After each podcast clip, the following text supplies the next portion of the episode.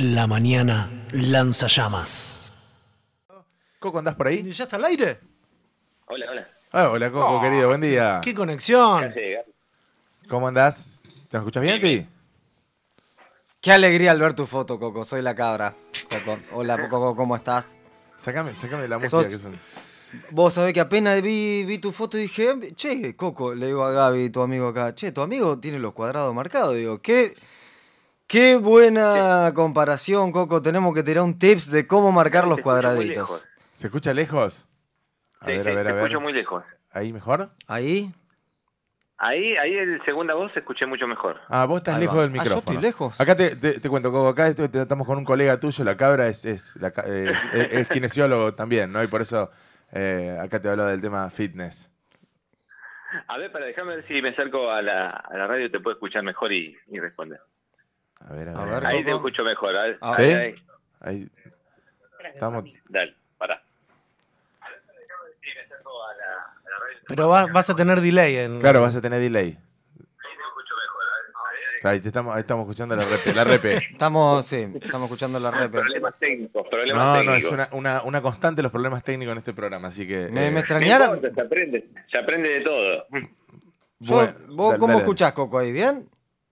Ahora te estoy escuchando un poco mejor. Perfecto. Bárbaro. Bueno, le, para, le cuento a la Ahí gente... tranquilo, ¿eh? Arranquemos de nuevo. Vamos de nuevo. Vamos a arrancar de nuevo, espera. Dale, arranquemos vez. Dale. Eh, hola Coco, buen día, ¿cómo estás? Bueno, estamos en comunicación con, con No responde. el licenciado Jorge Vicente, eh, alias Coco, eh, eh, eh, un un amigo de hace muchos años, es kinesiólogo, eh, vive en, en Buenos Aires. Presentate un poco vos, contanos un poco de vos, Coco, para nosotros y para la gente. Sabés que se te cortó todo, Gaby. Ay, qué difícil estamos. Va, te No decía, sé te qué- decía que, te, que, que te presentes, que, no, que, que le cuente un poco a la gente quién sos. Bueno, me, me- me- eh, mirá, lo, lo acabas de decir todo. Soy Jorge Vicente, me dicen Coco. Hace muchos años que hago kinesiología respiratoria. Ajá. Hace muchos años que estoy en, la- en terapia intensiva. Supongo que más de 15 ya. Eh, pero bueno, para algunas personas parece que no hago terapia intensiva. pasa, pasa a veces. para entendidos. Che, bueno, contá- contanos dónde trabajás, cómo, cómo va esta situación allá, cómo te tocó vivir todo este momento. Y mira, la situación está, está jodida. La verdad que está, está brava la, casa, la cosa acá en, en lo que es Capital y, y Armas. Distinta es la realidad que, por lo que estaba escuchando, es por allá. Eh, acá las terapias se están llenando, y no solamente con COVID, porque el problema no es solamente de COVID, son otras patologías que también te llenan las terapias habitualmente. Sí, sí, totalmente. Eh, que de eso también se habla poco. Eh, trabajo en, en la Fundación Favaloro, donde soy ahí parte del staff, en el Hospital Fernández y en Macamax. En todos lados veo COVID. Bien. Eh, la verdad que nunca pensé vivir algo como esto.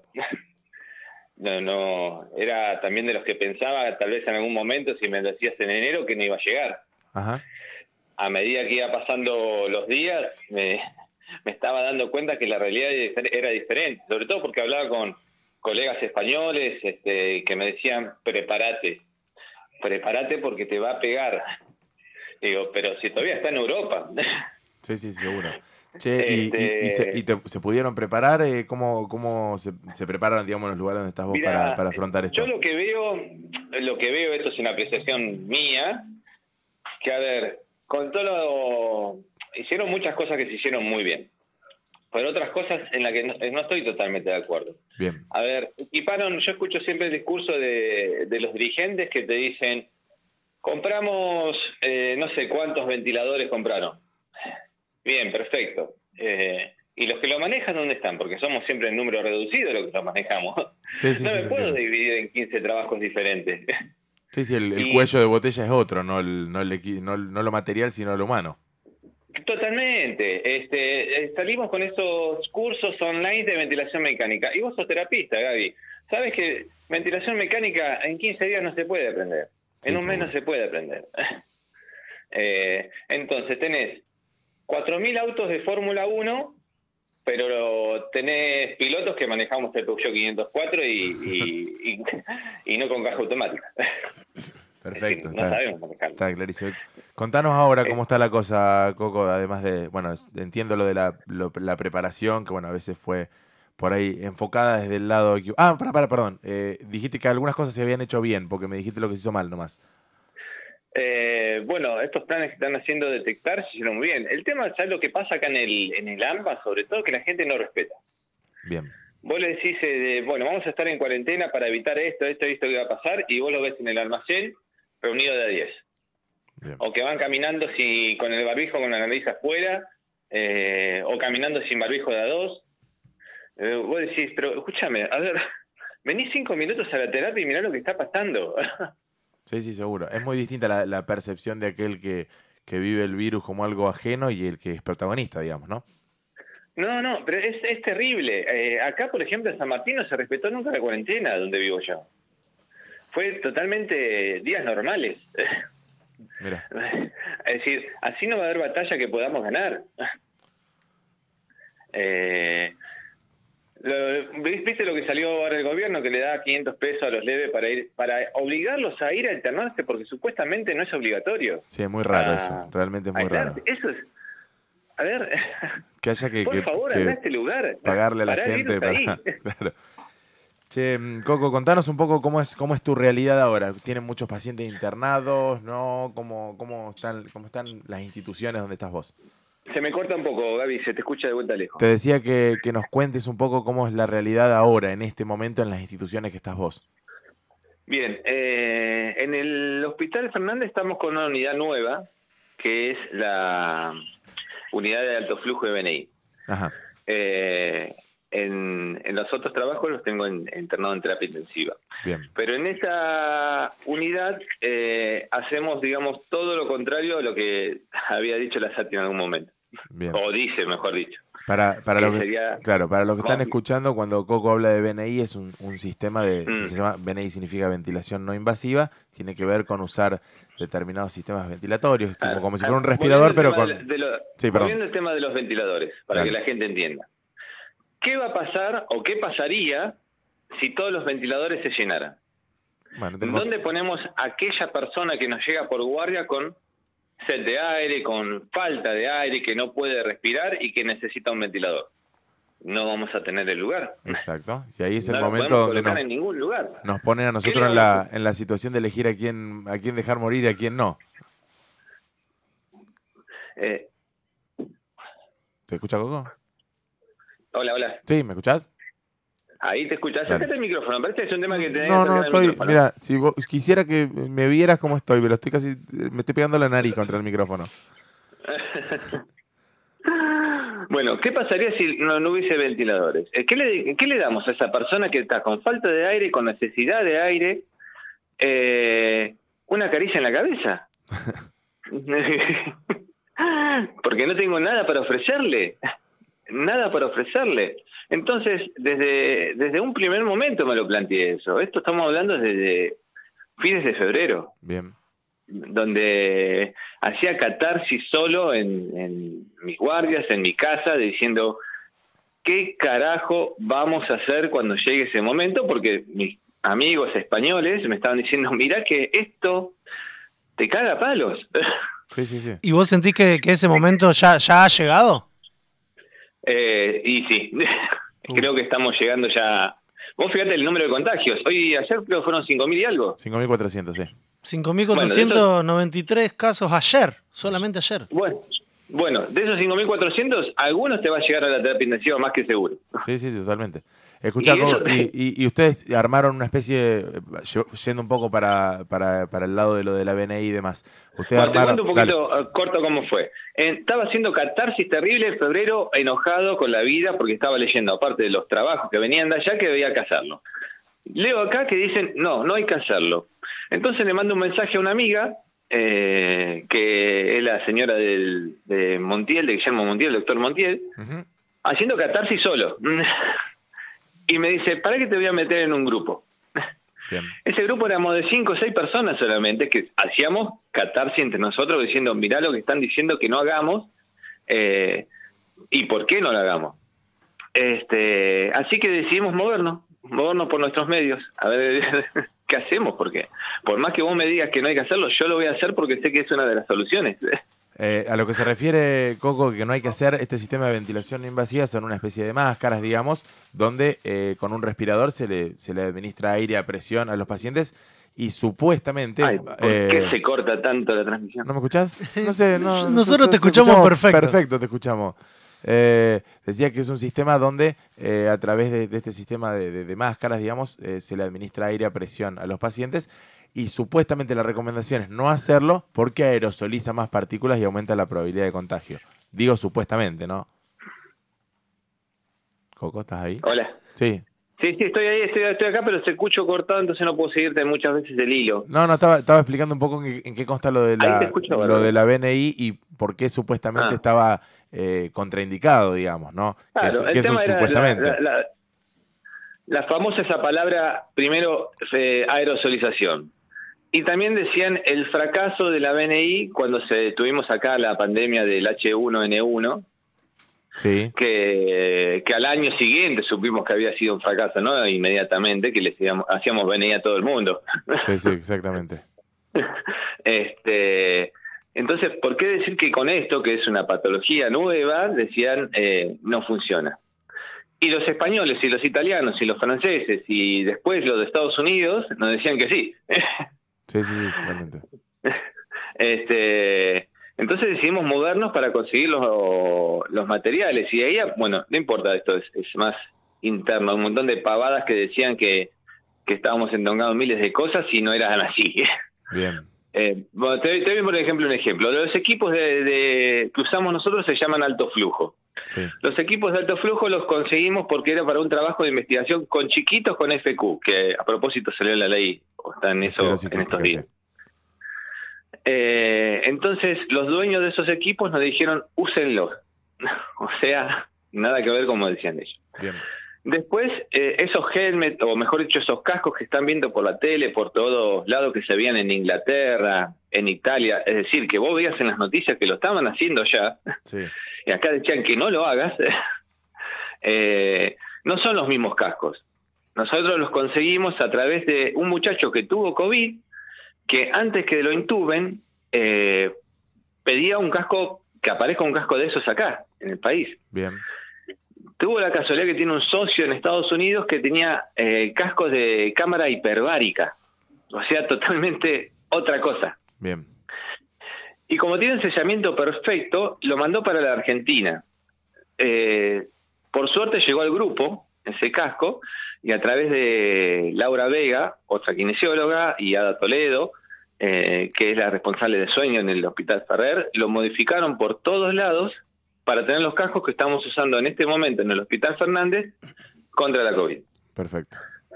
Eh, este, bueno, las herramientas que utilizamos son estas y lo que hacemos nosotros, que es para que los eh, terapistas entiendan, es bancar a la terapia.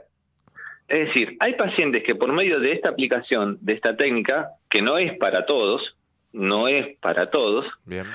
permite que la terapia no se llene.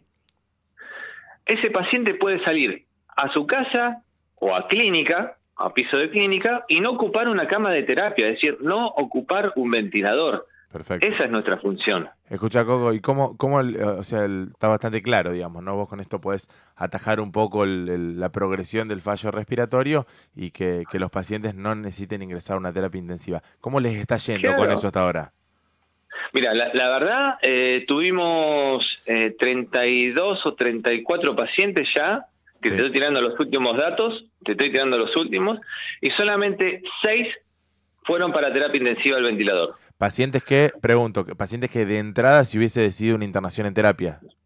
Todos esos pacientes eh, tenían criterio de ventilación mecánica casi. Bien, o sea Sí, que el, noven- son... el 95% tenía criterio de estar con un tubo en la garganta, o sea, en el momento que lo vemos nosotros. Un montón de camas liberadas para gente que no, que no, no llega, digamos, a esto y que va derecho al, Claro. al respirador. Imagínate, ahí, donde están ustedes ahora en Córdoba, ¿cuántas camas de terapia tienen? Y nosotros acá en Corral de Busto tenemos seis camas de terapia y tenemos dos respiradores, más tres, ponele. Bueno, listo, perfecto.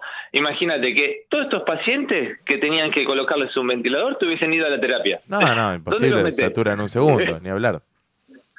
no lo puedes poner en ningún lado. Bueno, acá sucede lo mismo. Acá se tuvieron que abrir terapias intensivas, pero vos me abrís la terapia intensiva, me lo llenás de ventiladores, pero no me pones encima el personal que lo tiene que manejar. Sí, es lo mismo que nada, no, no sirve para nada, ni hablar. No sirve, no sirve para nada porque lo tenés que sacar del ventilador.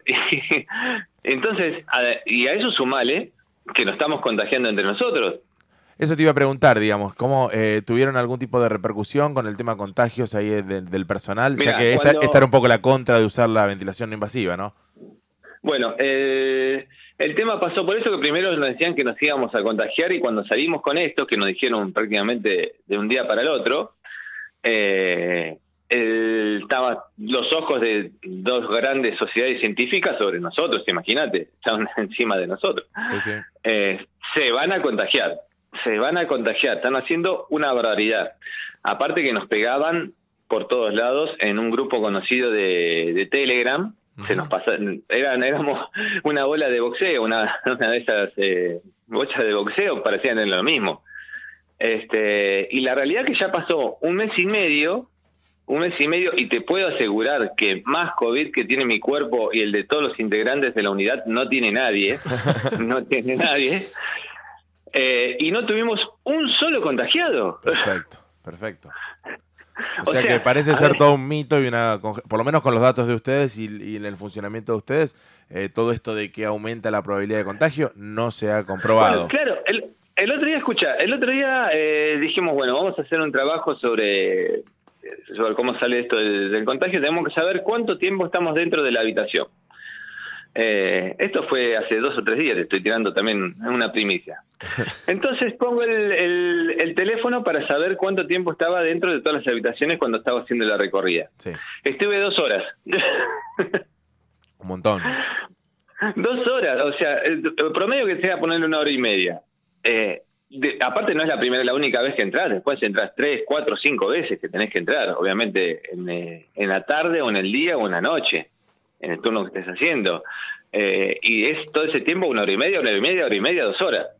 Eh, y todavía ninguno del grupo se contagió. Bueno, bueno, muchachos, empecemos a hacer ONI alto flujo que estamos viendo que está, que está sirviendo para estos pacientes en el momento adecuado, porque te digo, no es para todos, y paremos la terapia que se dejen de llenar.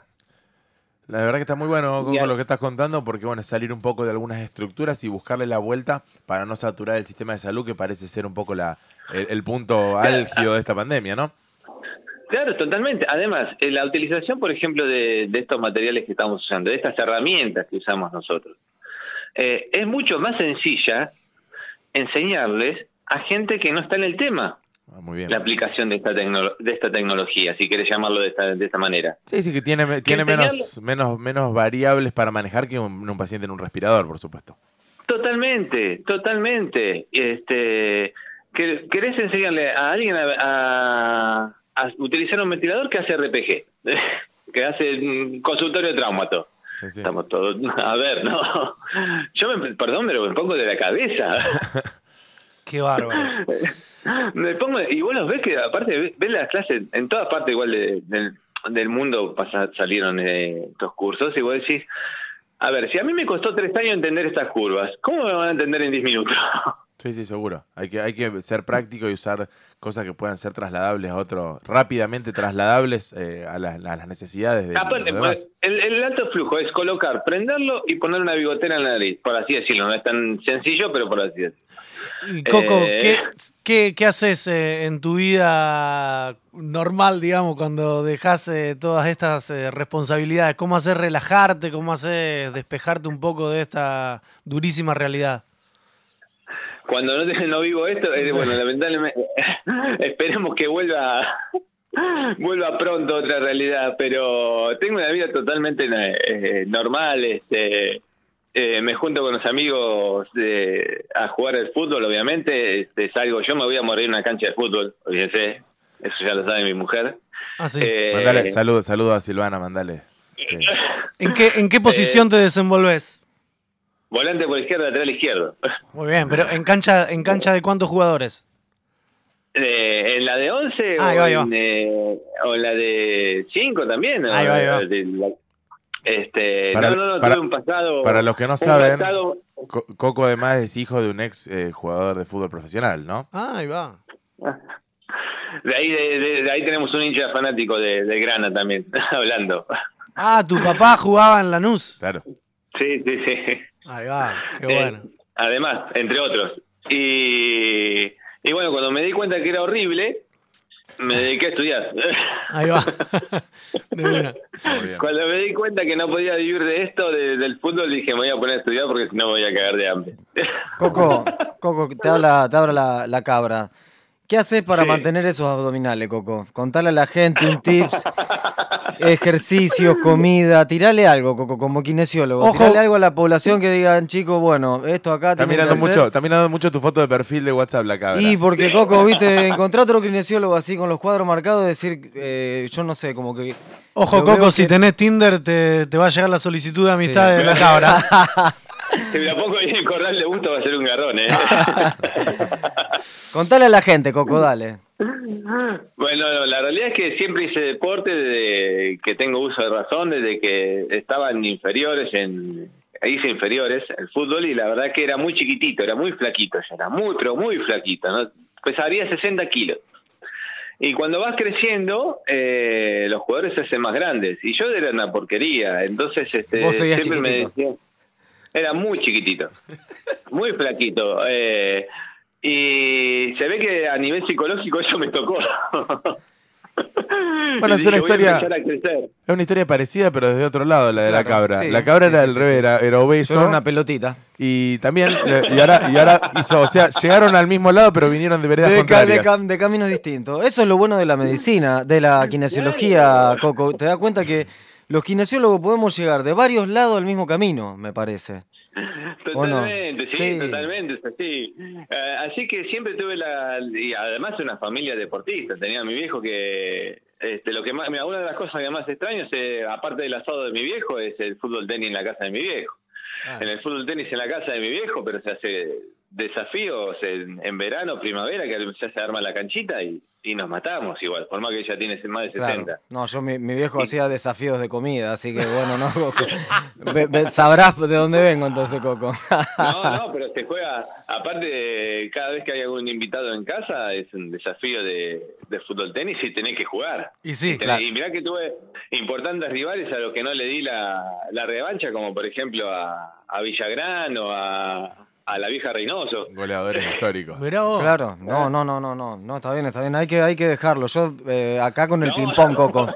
Yo acá, cada casa También que voy, tengo mi representante acá que lo tengo a la izquierda, Pablito, y le, le- vamos a jugar a la gente a la casa. El ping-pong les ganamos y le decimos, che, te vamos a romper el... Y se lo decimos y vamos y lo hacemos, Coco. Y la- hay veces que sí, lo dejamos con las ganas como para que no, no pase nada. Tenemos mucha similitud, Coco. Tenemos que... Che, ¿quieren que nos vayamos nosotros y se quedan hablando ustedes? Sí, Coco, nos vamos a quedar hablando nosotros. Se están enamorando ustedes, me parece.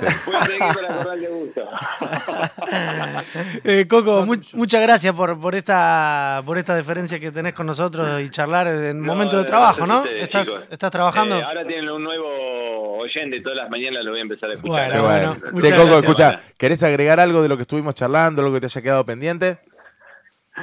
No, mira, la verdad que acá, si ustedes viviesen acá, le diría que se queden adentro, que no salgan. Está muy bien. Ahí va.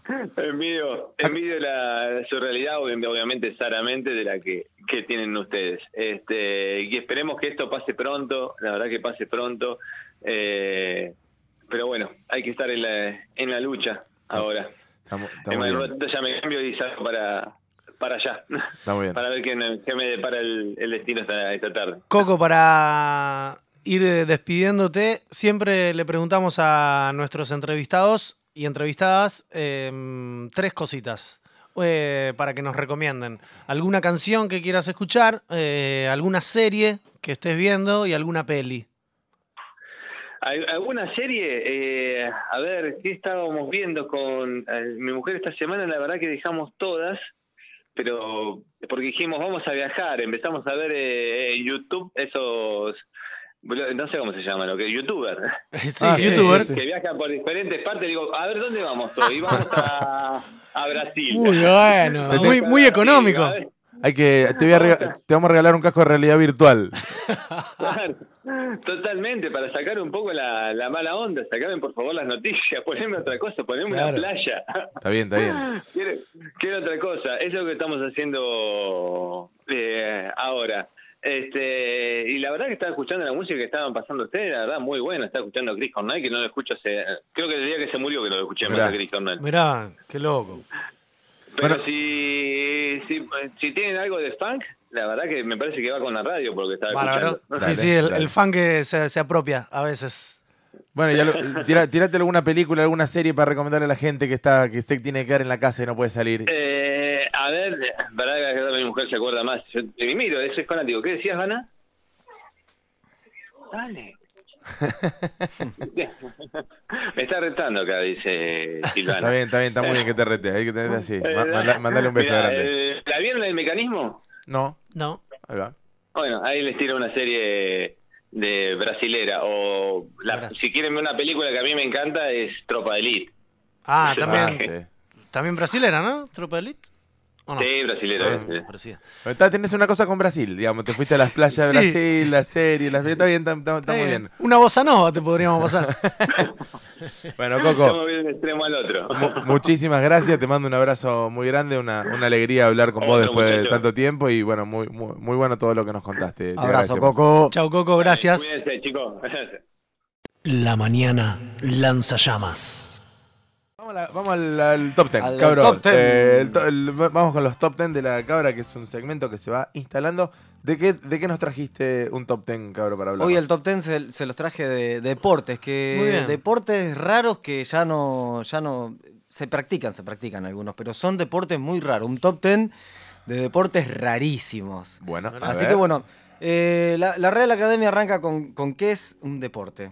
Y lo describe como una actividad física ejercida, como un juego o una competición Ajá. que esté sujeto bajo a entrenamientos y que cuando se disponga se realice bajo normas o eh, reglamentos. Muy bien. Así que bueno, en base a eso ahí se puede hacer cualquier juego. Nosotros tenemos un amigo muy particular que inventa, sabe inventar muchas reglas Para los deportes, sí. para los deportes. Y los O, juegos de cartas. digamos. Aunque las reglas ya estén puestas, él te inventa reglas sobre esa. Y, acá bien. encontré muchas para que él pueda hacer. el- Yo creo que este top 10 lo tendría que haber hecho con él, que ahora justo lo tengo de paciente y no, Se lo dedicas ayer no le pregunté. Pero bueno, vamos con el top 10 de estos deportes más raros del mundo. El primero, el primero lo puse Pará, nada más. eh, ¿Lo está haciendo del 10 al 1 o del 1 al 10? No, en realidad eh, en este no hice como No hay un un orden. ranking de Son los- que los quién 10. es más bueno. Ahí va, porque ahí va. todos tienen su cosa Pero hoy. Listo. ¿Hay 10? Hay 10. Son los 10 deportes más raros Son del los mundo. 10 entonces. deportes más raros del está, mundo. No importa el orden. No importa el orden. Eso, no, no, no, no Está importa bien. el orden. El primero nació en el 1400, nos vamos a Inglaterra. Muy bien. Y los chabones acá lo que hacían el deporte se llama The Cooper Hill Chess Rolling. Así que si captan un poco de inglés y si mi pronunciación lo permite, el Festival del Queso Rodante. ¿Cómo? El Festival del Queso Rodante. Me encanta. ¿Qué se hacía acá? En una colina, cuando se ve que en Inglaterra sobraba y abundaba el queso, no sabían qué corno hacer. Agarraban eh, que- los quesos más grandes que pesaban de unas 7 a 9 La horma de queso. la horma, la, la horma de queso de 7 a 9 libras, que serían no sé cuántos kilos, unos. Eh, Ayúdame. Le, le preguntamos a Siri. A ver, que Siri, Siri, para esas cosas. ¿Dónde decime Siri, celular? 7. Bueno, ahí le vamos a ir preguntando a Siri cuánto es de 7 a 9 gramos y lo que hacían era envolverlo como en una coraza, o sea, viste que el queso es redondo. Lo agarra ¿Cuánto dijiste? de 7 a 9 libras, Siri. Siri, ¿cuántos kilos son 9 libras? A ver, Siris, que nos va a decir Lo respuesta. fue 4.08 kilogramos. Ahí está. Ahí está, ahí tenés. Muy bien. Eh, bueno, eh, entonces. Somos 4 ahora, ¿eh? Con Nueve-. ¿Cuánto, ¿Cuánto es una libra? No, no, no. 9 libras Nueve. son 4 kilos. O sea, un- una horma de 4 kilos. Pero una horma de 4 kilos, Sí. pero no solo eso ahí, que la adosaban como una, eh, o sea, el, el borde era una como una coraza de madera hecha. Entonces vos lo agarrabas y lo tiraban por la colina. No solo eso ahí que me puse a ver los deportes porque es rarí- es Pará, pero, rarísimo. pero, pero, pero, pero que era una carrera. Era una quesos. carrera del el, el queso que rodaba más No, rápido y llegaba al final. Pero no solo esto, que los ingleses empezaron a decir, che, ¿por qué no nos tiramos nosotros? Armaron un carrito con ruedas de queso, me muero. No, ellos Ah. se tiraban por la colina, desarmado, patología, ro- clavículas rotas, fracturas por todos Se lados. tiraban Sí, rodando una ellos. columna, Y sí, sí, ¿Con el queso? No, solo, solo. Hasta el solo. queso pasó a un segundo En plano. un momento lo, lo adoptó Red Bull a este coso como diciendo, che, estos muchachos están locos, vamos a darle, viste, porque Red Bull tiene esas cosas de, de promocionar cosas como... eh, Sí, sí. una- Deportes es extremos. extremos, exactamente, no me salía la palabra. Así que bueno. Hay, un, hay un, un barco de Pirata del Caribe que se llama el holandés errante. Este sería el inglés rodante. El inglés rodante, el inglés queso rodante. Muy bien, ese es para, para Inglaterra. El queso que se usaba era el, el queso, el Gloucester, que me corrija Lalo Dreyer, que es el, el, Gloucester, ¿es? el Gloucester. Ah, perdón, la pronunciación, Gloucester. Sí, sí, sí, sí. Así que bueno, con los Gloucester hacían eso ahí. Después que no sé si los comían o no Desde los ya que es un queso duro, no te va a tirar con una Sí, mozzarella no, porque no sé, te no hecho un... La verdad que la coraza de madera lo hacía duro, así que Ah, no, es sé, no sé verdad. quién los recibía Tenía el- el abajo. no sé estuchecito de madera. abajo. Pero bueno, vamos al puesto número 2, nos vamos a Finlandia. A ver. Y acá se, se llama el Euconcanto. Euconcanto. Joder, esto acá, Euconcanto. digo, ¿qué? Muchachos, ¿qué hicieron esto acá? Bueno, esto es muy particular porque es una carrera de obstáculos, pero con la particularidad de que el, el competidor, digamos en este caso era hombre, tenía que cargar a su mujer de la manera que sea. La tenía que cargar con él y hacer como una tipo carrera de obstáculos. Entonces, bueno, hay varias posiciones, hay varias posiciones. eh, En eu con canto en, en finés significa cargar con la esposa. Cargar con la esposa, exactamente. Me Eh, los chabones, viste, tienen, tienen diferentes técnicas, tienen amarres. La que más va, la que más va es una tipo cocochito, viste, cuando vos te subías a tu hijo a cocochito hacia el cuello, pero la mujer va como acostada boca abajo. ¿Me entendés? Entonces los chabones van corriendo. Claro, Ah, ahí está. Pero sí, sí o sí tiene que ser tu esposa. Tiene que ser tu esposa. Tenés que presentar los Tiene- papeles. sí, sí, sí, hay que presentar papeles. Este es un, un deporte que se Mirá realiza vos. a dos. Así que bueno, obviamente que teniendo una mujer más liviana va. Te iba a decir eso. Imagino que son unos Claro. estrategas los, los, los finlandeses para elegir a su A su esposa. esposa, claro. Porque Acá. te puede excluir del deporte elegir una. Sí, pero viste que Finlandia son casi vikingos. Deben ser grandotes las mujeres y los varones. Sí, puede sí, sí, ser. son, son grandotes los Son finlandeses, grandotes. Son grandotes. Así, que, bueno. eh, bueno, los chabones cargan a la ¿Y mujer. qué obstáculos y- pasan, sabes? No. Ay, ay, sí, sí, sí. Es, Ah. una- es como una carrera de obstáculos que va haciendo tipo como una la S. Brutal Race. Claro, como una Brutal Race de acá de Corral. Que van sorteando, qué sé yo, ahí hay cosas de fardo, ¿viste? Esos fardos tipos eh, cilíndricos. Sí. Eh, después pasan unas gomas, así como, como una Brutal Race, pero cargando a la mujer arriba. ¿Cómo el, cómo el, el- el patriarcado desde toda la vida está. Sí, totalmente. incre- O sea, la- llevan si a la, la mujer mina. quiere correr y cargarlo al hombre, ¿lo dejan? No. Y Estos no- no, esta no, no, la- O sea, vos imaginate la mina con la pera pegándole en el coxis al el tipo culo. todo el tiempo. ¿O no? Aparte, ¿qué, qué, qué rol cumple la mujer ahí cargada? molestar, es un Nada. obstáculo más. Es un obstáculo más. Claro. No, no, hay que abolir este deporte, abolirlo. Espantoso, el- espantoso. el- No, aparte yo me imagino la situación, ¿sabes qué quilombo? Por ahí se te, se te cansan las piernas y la largás. La estrolás contra el piso. Fractura de, fractura Pobre, de es una, una víctima expuesta a los traumatismos sin ningún derecho a réplica. Nada. Bueno, Por ahí te grita en el camino, ¿viste? Por ahí te, Acá o te no funciona como un GPS, por eso anda para acá, anda para allá. Eso estaría mal. Y ¿eh? pero Y pero va- si va- está va- mirando pero para Está abajo. mirando para abajo. Pero lo tiene que tener todo memorizado. Tipo pista de rally, cuando ¿No? el, el- Claro, su claro. acompañante le va tirando curva larga, peligrosa. doble- Algo tiene que hacer esa persona Sí, subida algo- arriba del no otro. sé, yo la verdad que no encontré nada más que que vaya golpeándose contra su marido. Bueno, Así que bueno. bueno. Quiero inventar, Pasamos- quiero inventar, No hagan estas cosas en su casa, No. chicos. quiero inventar una frase. Sí. Te tengo más confianza que a copiloto de rally. De. Ucon- me encanta esa. Claro, me- te- Me bien. costó mucho que- hilvanarla. Que corredor de Ucon Canton. que un con Canton. Pero en realidad sí, sí, muy bien, muy bien, qué buena frase, porque buena. la verdad que el tipo, el tipo imagina la curva, Sí. la tiene repasada, pero el chabón le tira hasta los cambios, velocidades, venía acá, ponelo así, ponelo de costado y van los dos. Sí. Terrible, terrible. Bueno, nos vamos a. Una joda de muy mal gusto sería decirle lo contrario, ¿no? Aparte. Nos vamos a lo- Suicida. al Medio Oriente, muchachos. Vamos. A Jalalai. Otra vez Medio Otra Oriente. vez con el tema del Medio Oriente, ¿no? No, no, ¿para qué dijiste? No te metas en esos terrenos. Jalalay es un lugar. Jalalai, no, Jalalai se llama el deporte. Ay, quiero chicos. jugar ese deporte. No me, no me importa qué es, pero quiero ¿Saben- jugar. ¿Se acuerdan acá en el semáforo? Nosotros teníamos eh, acá eh, enfrente de la de este de donde está esta cortadita acá había diagonal convivencia. diagonal convivencia eh, en ruta ayúdame número 11, 11. y eh, avenida Ruta provincial Argentina. número 11. Sí. Eh, eso. Eh, había una cancha de estas acá. Esta ah, es- de pelota de paleta. pelota paleta, exactamente. Este, el Jalalai, tiene una cosa así, pero la cancha es exageradamente mucho más grande. Mira. Y, o sea, son, serían cuatro paredes, porque sería piso, una pared del lado izquierdo, una pared de adelante y una pared de atrás. O sea A que la su derecha lado no. derecho está abierto, que es por donde juegan los jugadores. El, el juego se dispone de a dos y dos.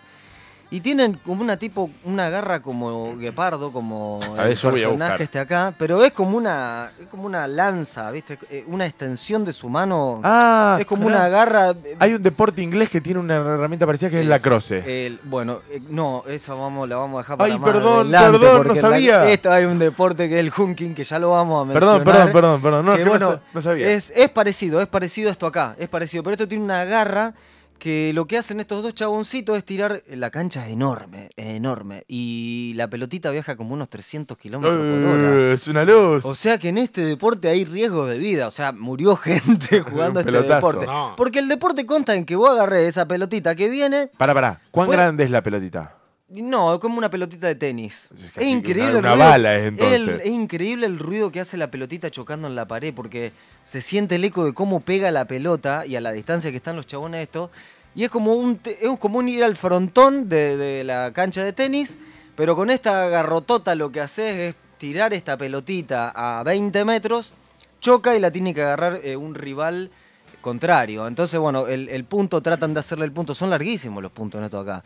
Yo no sé cómo no tienen patologías de hombro, porque la verdad que deben tener manguitos rotadores súper, ultra fuertes y un hombro muy, muy, muy entrenado. Deporte increíble, muere gente en esta. En esta... Ahí quiero escuchar el ruido que decís, a ver. Escucha. ¿Escuchaste ese plas, plas, plas, plas, plas?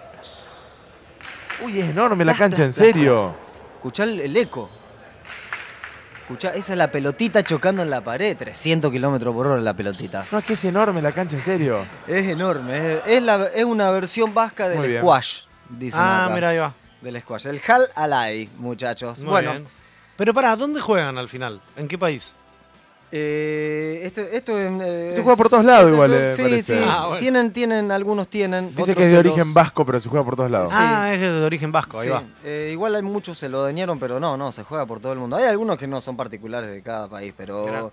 Por eso nos vamos a ir a Holanda, que es en el puesto número 4, el Phil Heppen. el Phil Heppen. Este no Bueno, lo puedo googlear. En, en Holanda, ¿qué pasa en Holanda, muchachos? En Holanda tienen canales por todos lados. Tienen canales Claro. cortando canchas de fútbol. Canales ca- y cannabis. Tienen canales, cannabis, drogas legales. Ellos son todos muy liberales. Creo que están mucho más ascendidos que nosotros ya en cuanto a cultura y, y- y cultura. Y los locos, en un momento se plantea este deporte. ¿Por qué? Porque los flacos, ni más ni menos, tenían, tienen que cruzar canales todo el tiempo. Ellos usan muchos botes y barcos. Tienen canales por todos lados. Por eso saben mucho la- las cuestiones, viste, que cómo, cómo no se inundan nunca los holandeses. O sea, están Sí, muy sí, prevenidos. Le han ganado este- al mar. So- le ganaron al mar los holandeses, sí, muchos años de investigación, bueno, eh, dieron sus frutos. Bueno, entonces esto acá, en un momento en Holanda no había barcos, no sé qué había pasado, barco, no había nada, chau. Dijeron, muchachos, ¿cómo saltamos los canales? Para irme a la casa de mi amigo tengo que saltar dos tres canales. Nace el Firleheppen. ¿Que ¿El qué- en qué consiste?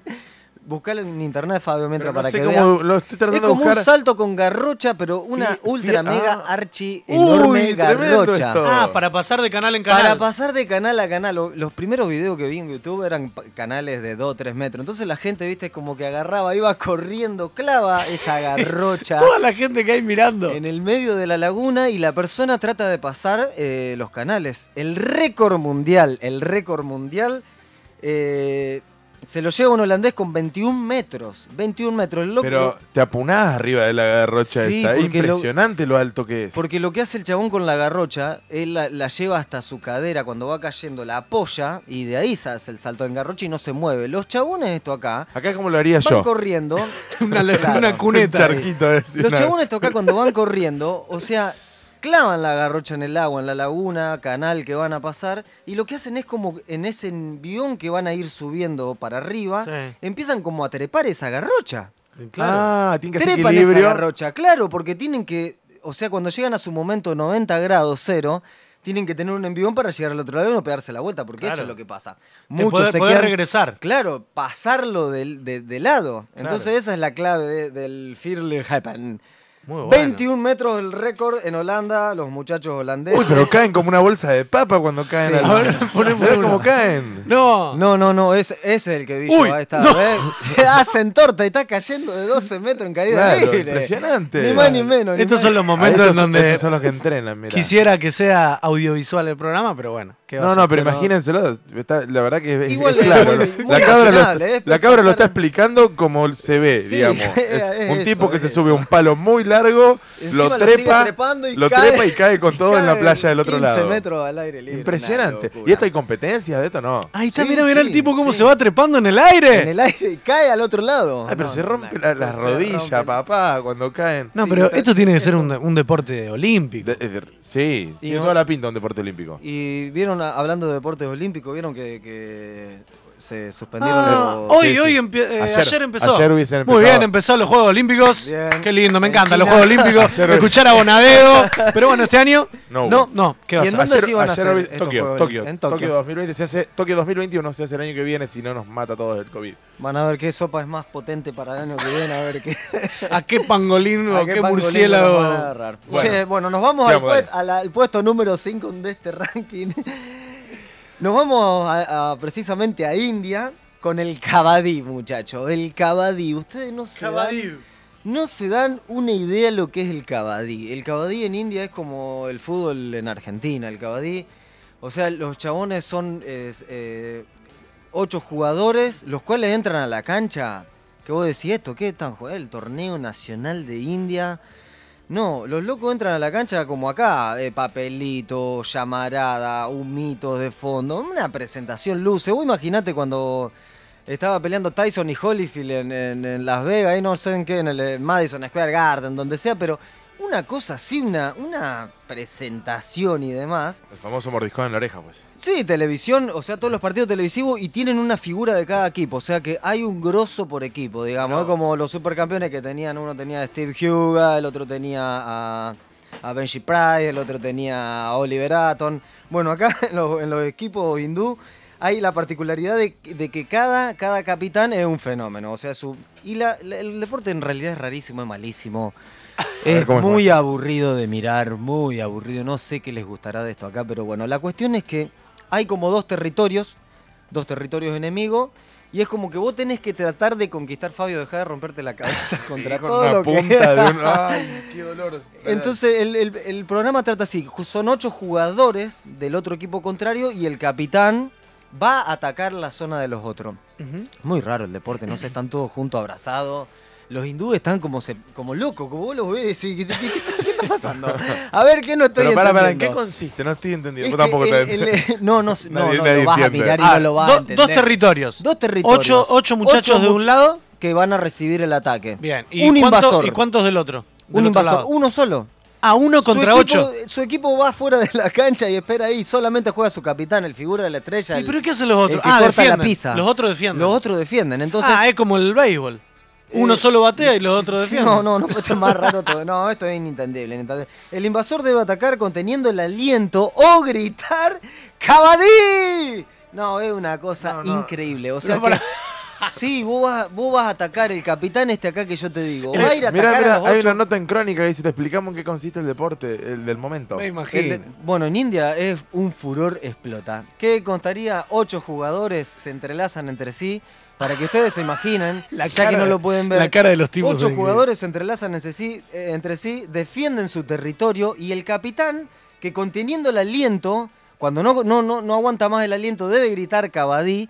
Entonces es como que trata de con su pie tocar un poco la zona y salir disparando para, su- para su castillo. Es Sí, como, sí, lo estoy viendo. vos imaginate dos fortalezas, tenés que ir a tocar la Me fortaleza. acordar a mi gato. Me araña y se va. A todo esto acá tiene reglas como de. Porque si vos tocas la fortaleza, es como que le vas a mear el- la piedrita. Y tienen a un árbitro a y tu- todo. Sí, sí, sí. Le vas a mear la piedrita Ahí a tu está, ahí rival. Y cuando se la meas, te salís corriendo para tu casa. Y ahí los chabones estos acá te tratan de atrapar. Ah, te tienen que atrapar. Yo creí que no te tenían que dejar acceder. Sí, igual tienen reglas, sacan amarillas. Yo no sé qué pasa en el, en el. No, esto pero es muy bueno. extraño realmente. Es el deporte más raro que vi hasta el momento y no saben la repercusión. Si lo van a buscar en, en YouTube, el Cabadí hay. Pero hay eh, juegos y juegos y juegos. Están las superestrellas que tiene cada uno. Y bueno, Dejemos el cabadí, muchachos. No, basta, basta, basta, me vuelve El loco. esto. cabadí es raro. bueno, está bueno. Es muy complejo, en serio. Es muy complejo, es muy complejo, tiene muchas reglas. Eh, no quise decir más nada, no entendía ni el juego, así que dije. No, no, pero está bien es porque hay que, de- es un mundo esto. hay que- Es, es un, mundo, programa de Cabadí. En India no sé qué pasará, pero bueno. Nos vamos a Irlanda, muchachos, viajamos a Irlanda, puesto número 6, el hurling que te decía antes. Esto ¿Cuál con el, el palo de Como la. Claro, con el lacrosse. Una cancha de más grande que la cancha de polo, prácticamente. Ay, Dios querido. Más grande que la de los supercampeones. Sí, más larga que la de supercampeones. Tres capítulos de larga. 15 el jugador de un lado, 15 del otro, con palos tipo lacrosse y un arco tipo de fútbol, pero con expansiones hacia arriba. Y los chaboncitos está acá, eh, es una, no tienen protección, es como combinar fútbol, eh, es como combinar rugby y es como combinar lacrosse. Uy, Dios santo, cuántas Por, cosas. por el arco, digo, por la disposición de canchas, de territorios, la protección de, de- del lacrosse, que es solamente tener un casco Sí. eh, sin una protección facial, es solamente un casquito por, por- por lo de la cabeza, eh, dejando afuera la, la parte facial, que es muy expuesta, una pelotita bastante dura, tipo como de hockey, pero con unas como unas cosas de cuero, donde con esta cosita que van en la mano, tipo lacrosse, que es como un palo de hockey, pero que en la, en la punta... Como una de red, ¿no? Claro, en la punta está como abierto como un óvalo con una red, en, don- en donde se engloba esto acá y se tiran la pelotita.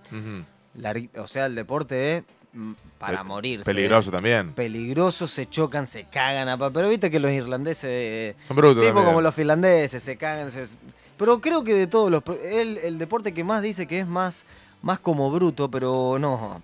Hay deportes que son peores en este ranking, muchachos. Hay este, que este me gustó igual, digamos. No sé, este no, está, no sé está las bueno, de es, todo. es como un fútbol manejado con las manos y Eso te iba a decir, una digamos, cancha más grande. Tiene más forma de deporte que las otras cosas raras, digamos. El otro me parece que están queriendo inventar algo que, ya- ya que no da. digamos, Este, pero este es una conjunción de tres, porque es como un handball también, porque es como meter un gol así con una mano. ¿Cómo es- se llamaba este, perdón? Este se llama hurling, Hurling. Hurling. nacido en Inglaterra.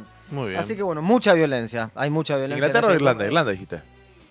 En Irlanda, perdón. Ahí ¿qué dije? Irlanda. No, Ingla- Inglaterra. Inglaterra estábamos con el Con el cheese cheese. roll- el cheese rolling. Muy bien. Eh, en Irlanda, muy bien. Nos vamos al 7. Puesto número 7 para el cheese boxing. Cheesebox. No, otra vez el no queso. lo van a poder creer. Otra vez el Acá- queso. El queso, pero mezclado con el box. Yo no lo puedo creer. ¿Qué le tenés que pegar con un queso al tipo? No, se hace. Se divide. Este es un juego que, que nació en Francia y nació por eh, Enki Bilal. Que en realidad, en realidad el chabón quería filmar algo, no sé qué estaba queriendo filmar y inventó el chess, el chess boxing. ¿Qué hizo? Puso en el, en, el, en el ring de box, puso primero unas... eh, Son 11 rounds. Mirá. 6 rounds son de ajedrez. Nah, nah. 5 rounds son de box, pero van haciendo uno y uno. Primero Ah, juegan, no arrancan la chess, es parte. chess, chess por el Chess- chess ajedrez. de ajedrez, Ah, chess de Por eso ajedrez. yo dije, che. Yo también eh, creí queso. que era el queso. Ay, ¿qué dije? Yo, No, no, chis. está bien, no, capaz no, que no. dije chis de queso también. No, no, no, capaz, es chess, capaz puede bien, ser. bien, No, no. Chess de ajedrez. Ahí va. Los locos se juegan una ronda de ajedrez, hacen dos o tres Y movimientos. después se tienen- cagan a piña. Tienen por tiempo, después se sacan, van, tienen una toallita ahí puesta, viste, como. Porque arrancan frío, si no. Se saca el tablero de ajedrez, se deja todo acomodado, vamos a cagarnos a piña ahora. Y, va, y hacen un round de boxeo. Se cagan a piña un rato, vuelven. Y esto es cada vez como. Y, y siguen jugando con el protector bucal, mirá, claro, Sí, porque a sí, lo sí, mejor si uno te pega una minuto- piña. Claro, pero te tenés que sacar los guantes si no tirás todas las piezas Sí, a la sí, mierda. tienen a sus preparadores de ahí. eh, Y escucha, eh, ¿y de- el, el, eh, ajedrez sigue o se vuelve No, a arrancar? claro, su pa- la- es una partida, Una de, partida ajedrez, ajedrez. una partida. Y bueno, los ganadores van. Es larguísimo esto, Tenés entonces. que ganar tanto. El deporte se creó porque vamos a, muchachos, vamos a sacar un poco la fuerza bruta de lado y vamos a poner la cabeza. Lo intelectual. también. Lo intelectual. A ver, Muy vos me cagás piña, pero yo te voy a cagar piña con la cabeza también, dijeron acá. Entonces se generó esto acá. Igual vos ves los boxeadores están físicamente muy bien, sí, o sea, bien. son personas muy entrenadas. Capaz que eran boxeadores y aprendieron a jugar al ajedrez para mí. O al revés. No, lo que me llama la atención, digamos, que eh, me parece que es más una partida de ajedrez con unas pausas de boxeo que otra cosa, porque el ajedrez es un deporte muy largo. Por eso, Digamos. esto tiene de minutos. Eh, Ah, es un- un- eh, cl- hay claro, un- el round de ajedrez dura 5 minutos. Bueno, eso es una modalidad de ¿Y ajedrez. el round de boxeo? 3 Es minutos. Ah, una, una modalidad de ajedrez que no me acuerdo el nombre que se llama Blitz, Blitz, una cosa así, que es por tiempo, digamos. Vos tenés que tenés 30 segundos por movimiento. Claro, tac, no, tac, eh, tac, tac, tenés que este, este- este es diferente en ese sentido. Ah, tenés. en No, bueno, pero hay un límite de tiempo. Eso Hay un límite de tiempo para que no se haga tanto. Son 5 minutos de ajedrez, 3 minutos de Un box. partido puede durar entonces, tenés más o menos 33 minutos de box y 55 minutos de ajedrez. Claro, Eh, algo así. Claro, Ahí, algo más o así. menos, y, sí, te- sí. y para ganar, tenés que. Eso te iba a decir, ¿qué tenés pasa que- si tenés ganás en que- uno y en el otro y no? tenés que ganar la cantidad. O sea, es como. Si son 11 rounds, vos tenés que sumar como se hace en el tenis. Digamos, acá- eh, vieron que si es el mejor de 5, Sí. 3-2 sería un resultado favorable. Ah. 4-1, 5-0. Ah, va. Entonces vas sumando round de- del ajedrez con round del box. Claro. Tenés que ganar los dos para, para conseguir. Un el- híbrido extrañísimo el Muy- ajedrez y el muy box. bueno, muy bueno. Es que lo hizo un tipo que trataba de filmar una película, lo inventó. Pero la, quedó. la verdad que se sigue, Quedó. se sigue practicando el deporte. ¿Y en qué año? Sí, el video ese que veíamos Muy, es muy, nuevo. muy, eh, no les quiero mentir, pero... Es bastante contemporáneo. sí, muy no, del 2000 en adelante. Claro, por eso es bastante- es muy, muy de acá. Bien. Muy bien, nos vamos al puesto número 8 con el Buzkashi, muchachos. Nos vamos a, Afganistán y Turmequistán. Un deporte que estos flacos no sé qué, qué le estaba pasando, estaban aburridos, estaban en pandemia y dijeron, muchachos, ¿y si le cortamos la cabeza a una oveja y tratamos de embocarla con, con caballos en, en una especie de, de estanques? ¿Eh? Y así Pará, nace pará. el Buzkashi. ¿Cómo, cómo- La- esto es una... Imagínate una cancha de polo. No, no me puedo imaginar nada de lo que vos Imagínate una dijiste. cancha de polo, una, una cancha de polo. Sí. Gente en ni más ni menos que en En caballos. caballos, sí. En Pero lo que hacen acá es agarrar una, una oveja, cargan En una vez de oveja. una pelota, Acá tenemos un peluche acá. Le podríamos dar un peluche para que sea un poco más, más amigable este deporte. Sí. Que no sea una oveja con la cabeza cortada. Bueno, escucha, Pero- antes no, no me quiero meter en tu terreno, pero el deporte nacional argentino El se pato. llama pato y era consistía en llevar un pato adentro de una bolsa. Sí, sí. Pues esto no está tan lejano. No, pero esto es bravo igual, Esto, eh. esto es bravo. A Esto sabe por qué, porque esto lo hacen realmente con. No, pero- El pato acá nosotros tenemos una especie de pelota, algo que no está vivo ni. Estos ni llevan nada. a la Esto representa una pelota, tiene reglas y demás. Llevan a la chavos- A ver si estoy entendiendo bien lo que estoy viendo. Estos se suben a caballo y llevan a la rastra a una, una oveja Una decapitada. oveja decapitada.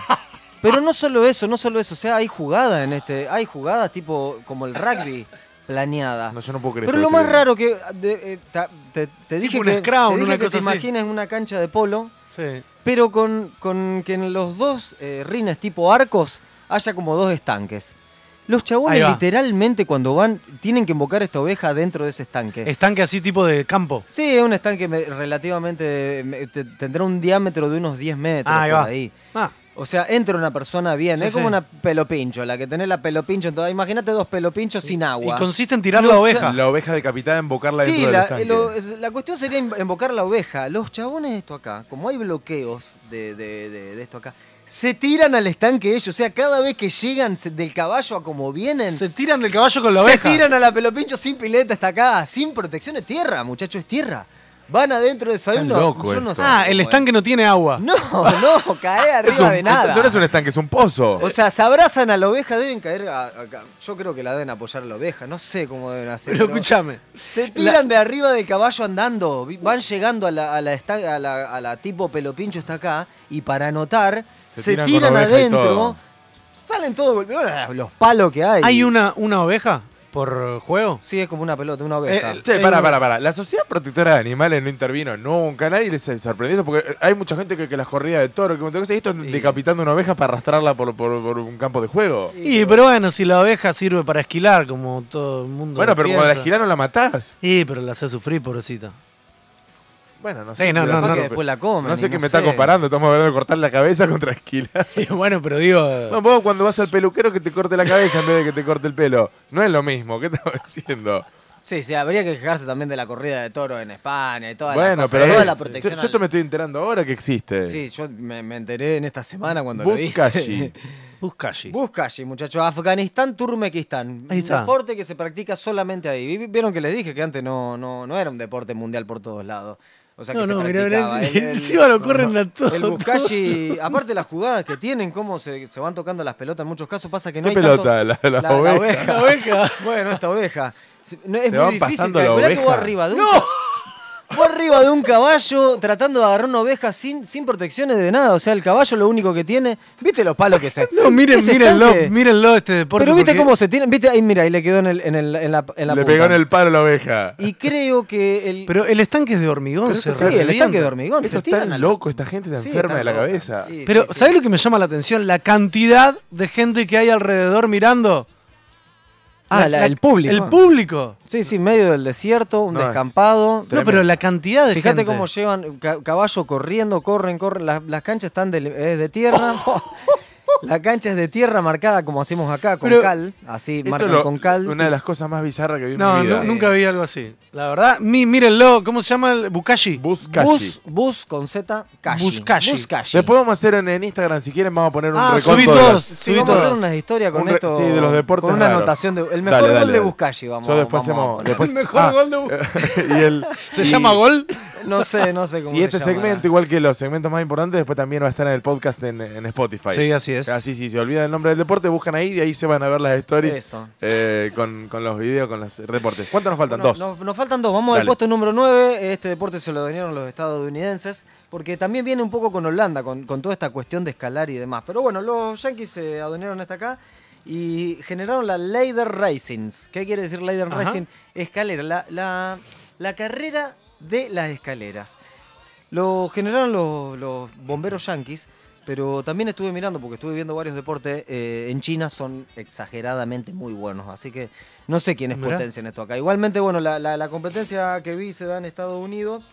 Y no es más que, es algo muy raro, porque tiene una escalera de al menos como uno, unas 10, eh, para que te imagines, una, una escalera de 10 eh, barritas, Segmentos. segmentos, vertical. Ah, no, no, para escalones unos- o segmentos, decís vos. Perdón, escalones. 10 Escalones. esca- tipos 10 escalones eh, verticales, pero con un gancho arriba. Entonces los locos van corriendo con esa escalera, se tiran tipo Superman con esa escalera, se enganchan, suben, Sí. sacan la escalera y van subiendo. Te Una trepan pared. un edificio en 10, como son los, los Usain Bolt de subir un edificio en llamas. El Lo practi- es como Spider-Man, pero con escalera. Es como un Spider-Man pero en escalera. Los flacos, Terrible. increíble. Los chinos lo hacen en grupo también. Los chinos te suben eh, 25 metros. Al- Suben dos con una escalera. Dos con una escalera. eh, y hay, hay deportes que lo vienen haciendo de a cinco. ¿Cómo van Eh. subiendo? No, no, una cosa increíble lo rápido que suben. Pero uno, uno a- atrás de otro. uno atrás de otro. Cabeza Bueno, con culo. Es como una posta en este momento. Y está el otro que es el individual, que Ojo es. con, con comerte un locro Sí, la noche anterior. Ojo, el de arriba de todo puede, puede, puede voltear a los cuatro que vienen atrás. Bueno, y vamos con el último puesto que Tremendo, es tremendo. el Street Luge, el Street Luge que es el deporte más soñado por todos o el que muchas veces hicimos y acá en Corral de Gusto por Yo tener- esperaba, espera, yo esperaba que estuviera el, de lo- el que hacían los mayas.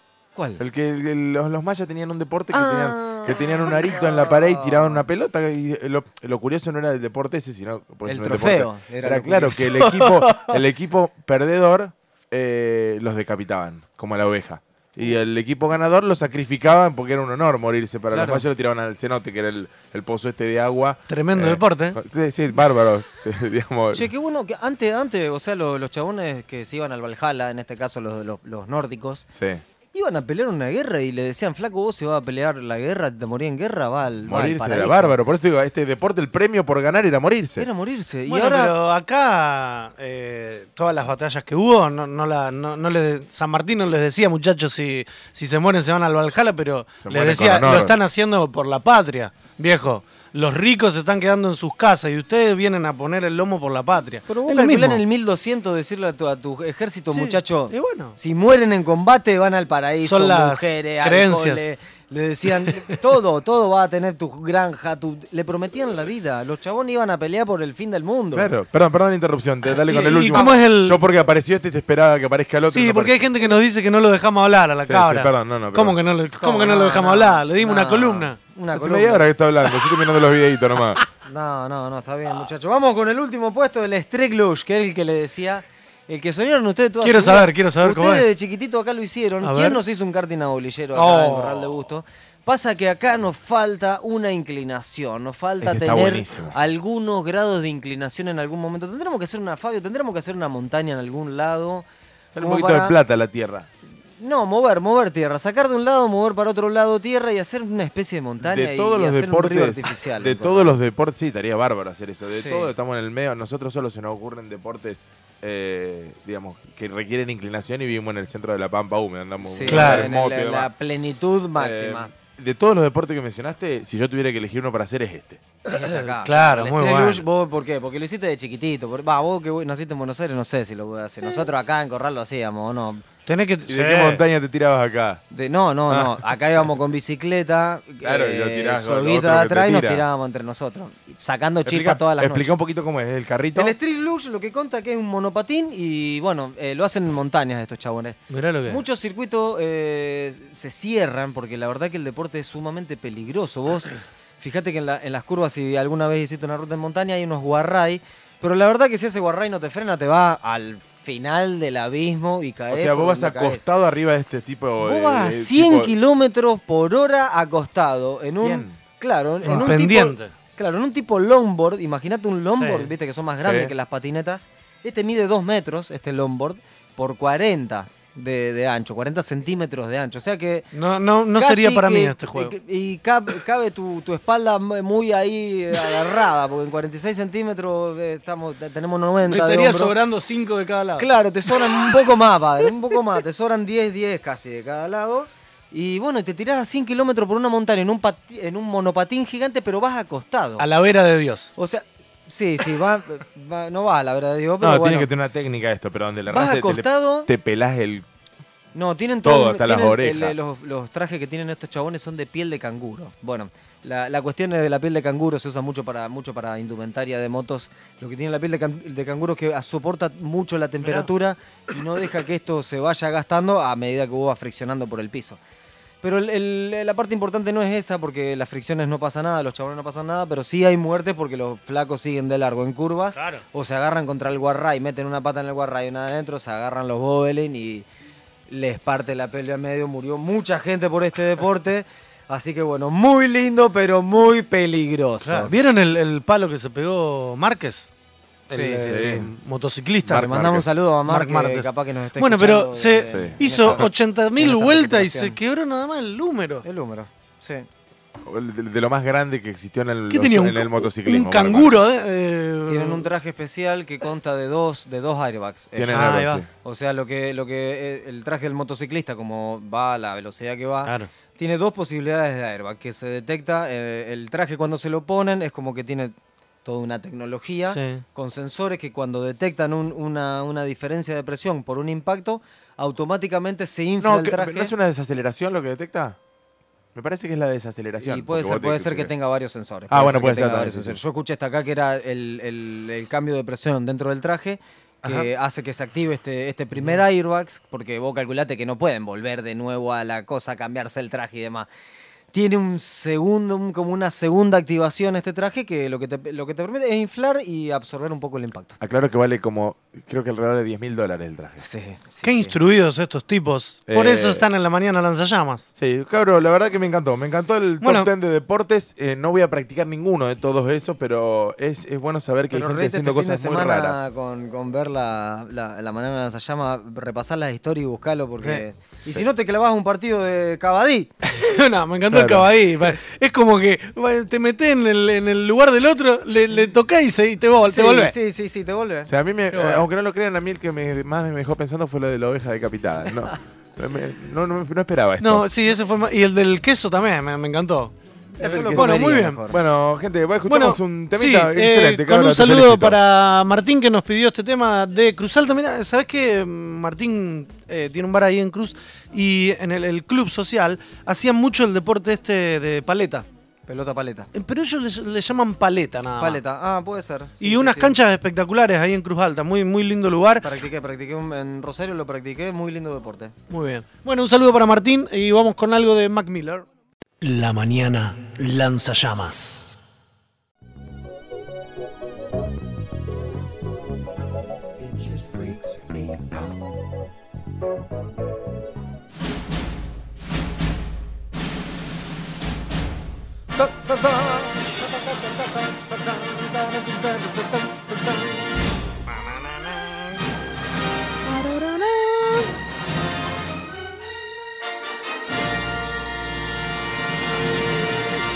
La mañana lanza cine.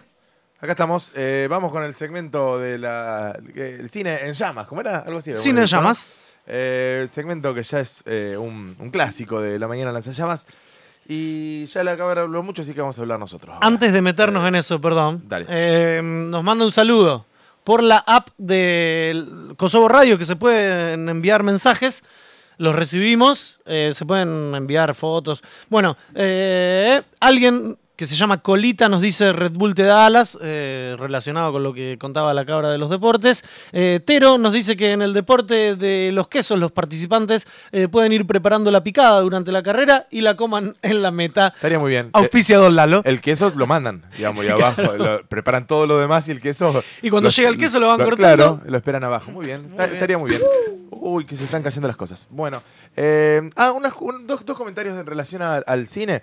Uno, estuve viendo una de las series que recomendó de Pedro la semana pasada. Ah. Eh, vi Normal People, muy buena. La terminé de ver, le mandé un mensaje después a Pedro, le, le- eh, estuvimos charlando ahí. No, la verdad que muy bueno tener un contacto que sepa de Eh, cine. claro. Pero muy buena la serie, me gustó mucho. Mira si me gustó que me compré, el, me compré, me descargué de páginas piratas los libros de la, de la, la que escribió, dos libros que escribió la, la autora de, de la serie. Estoy viendo la otra que recomendó que es de, de Outsider, que está muy buena. A Manu también le mandamos saludos y también le aprovechamos y le mandamos saludos a Pedro y a todos los realizadores audiovisuales porque fue el día del director. Ah, es verdad. El Sí, jueves. Sí, Ah, feliz día, saludo, Pedro. Saludos a todos los directores y directoras. Y te cuento algo más relacionado al cine que me enteré el otro día. Una pyme, en Buenos Aires, no acá, una pyme de unos, unos muchachos que eh, se llama Morfilms. ¿Mor de, de muchos o De, de, Morphy, de Morphy. Ah. Morfilms es una... De ¿Qué hacen? comer. Claro, ¿qué hacen estos, estos muchachos? Tienen una pyme donde vos vas a ver una determinada película. Por ejemplo, vas a ver eh, Parasite. ¿sí? Sí. Entonces, hay tres o cuatro momentos en la película donde los actores están comiendo.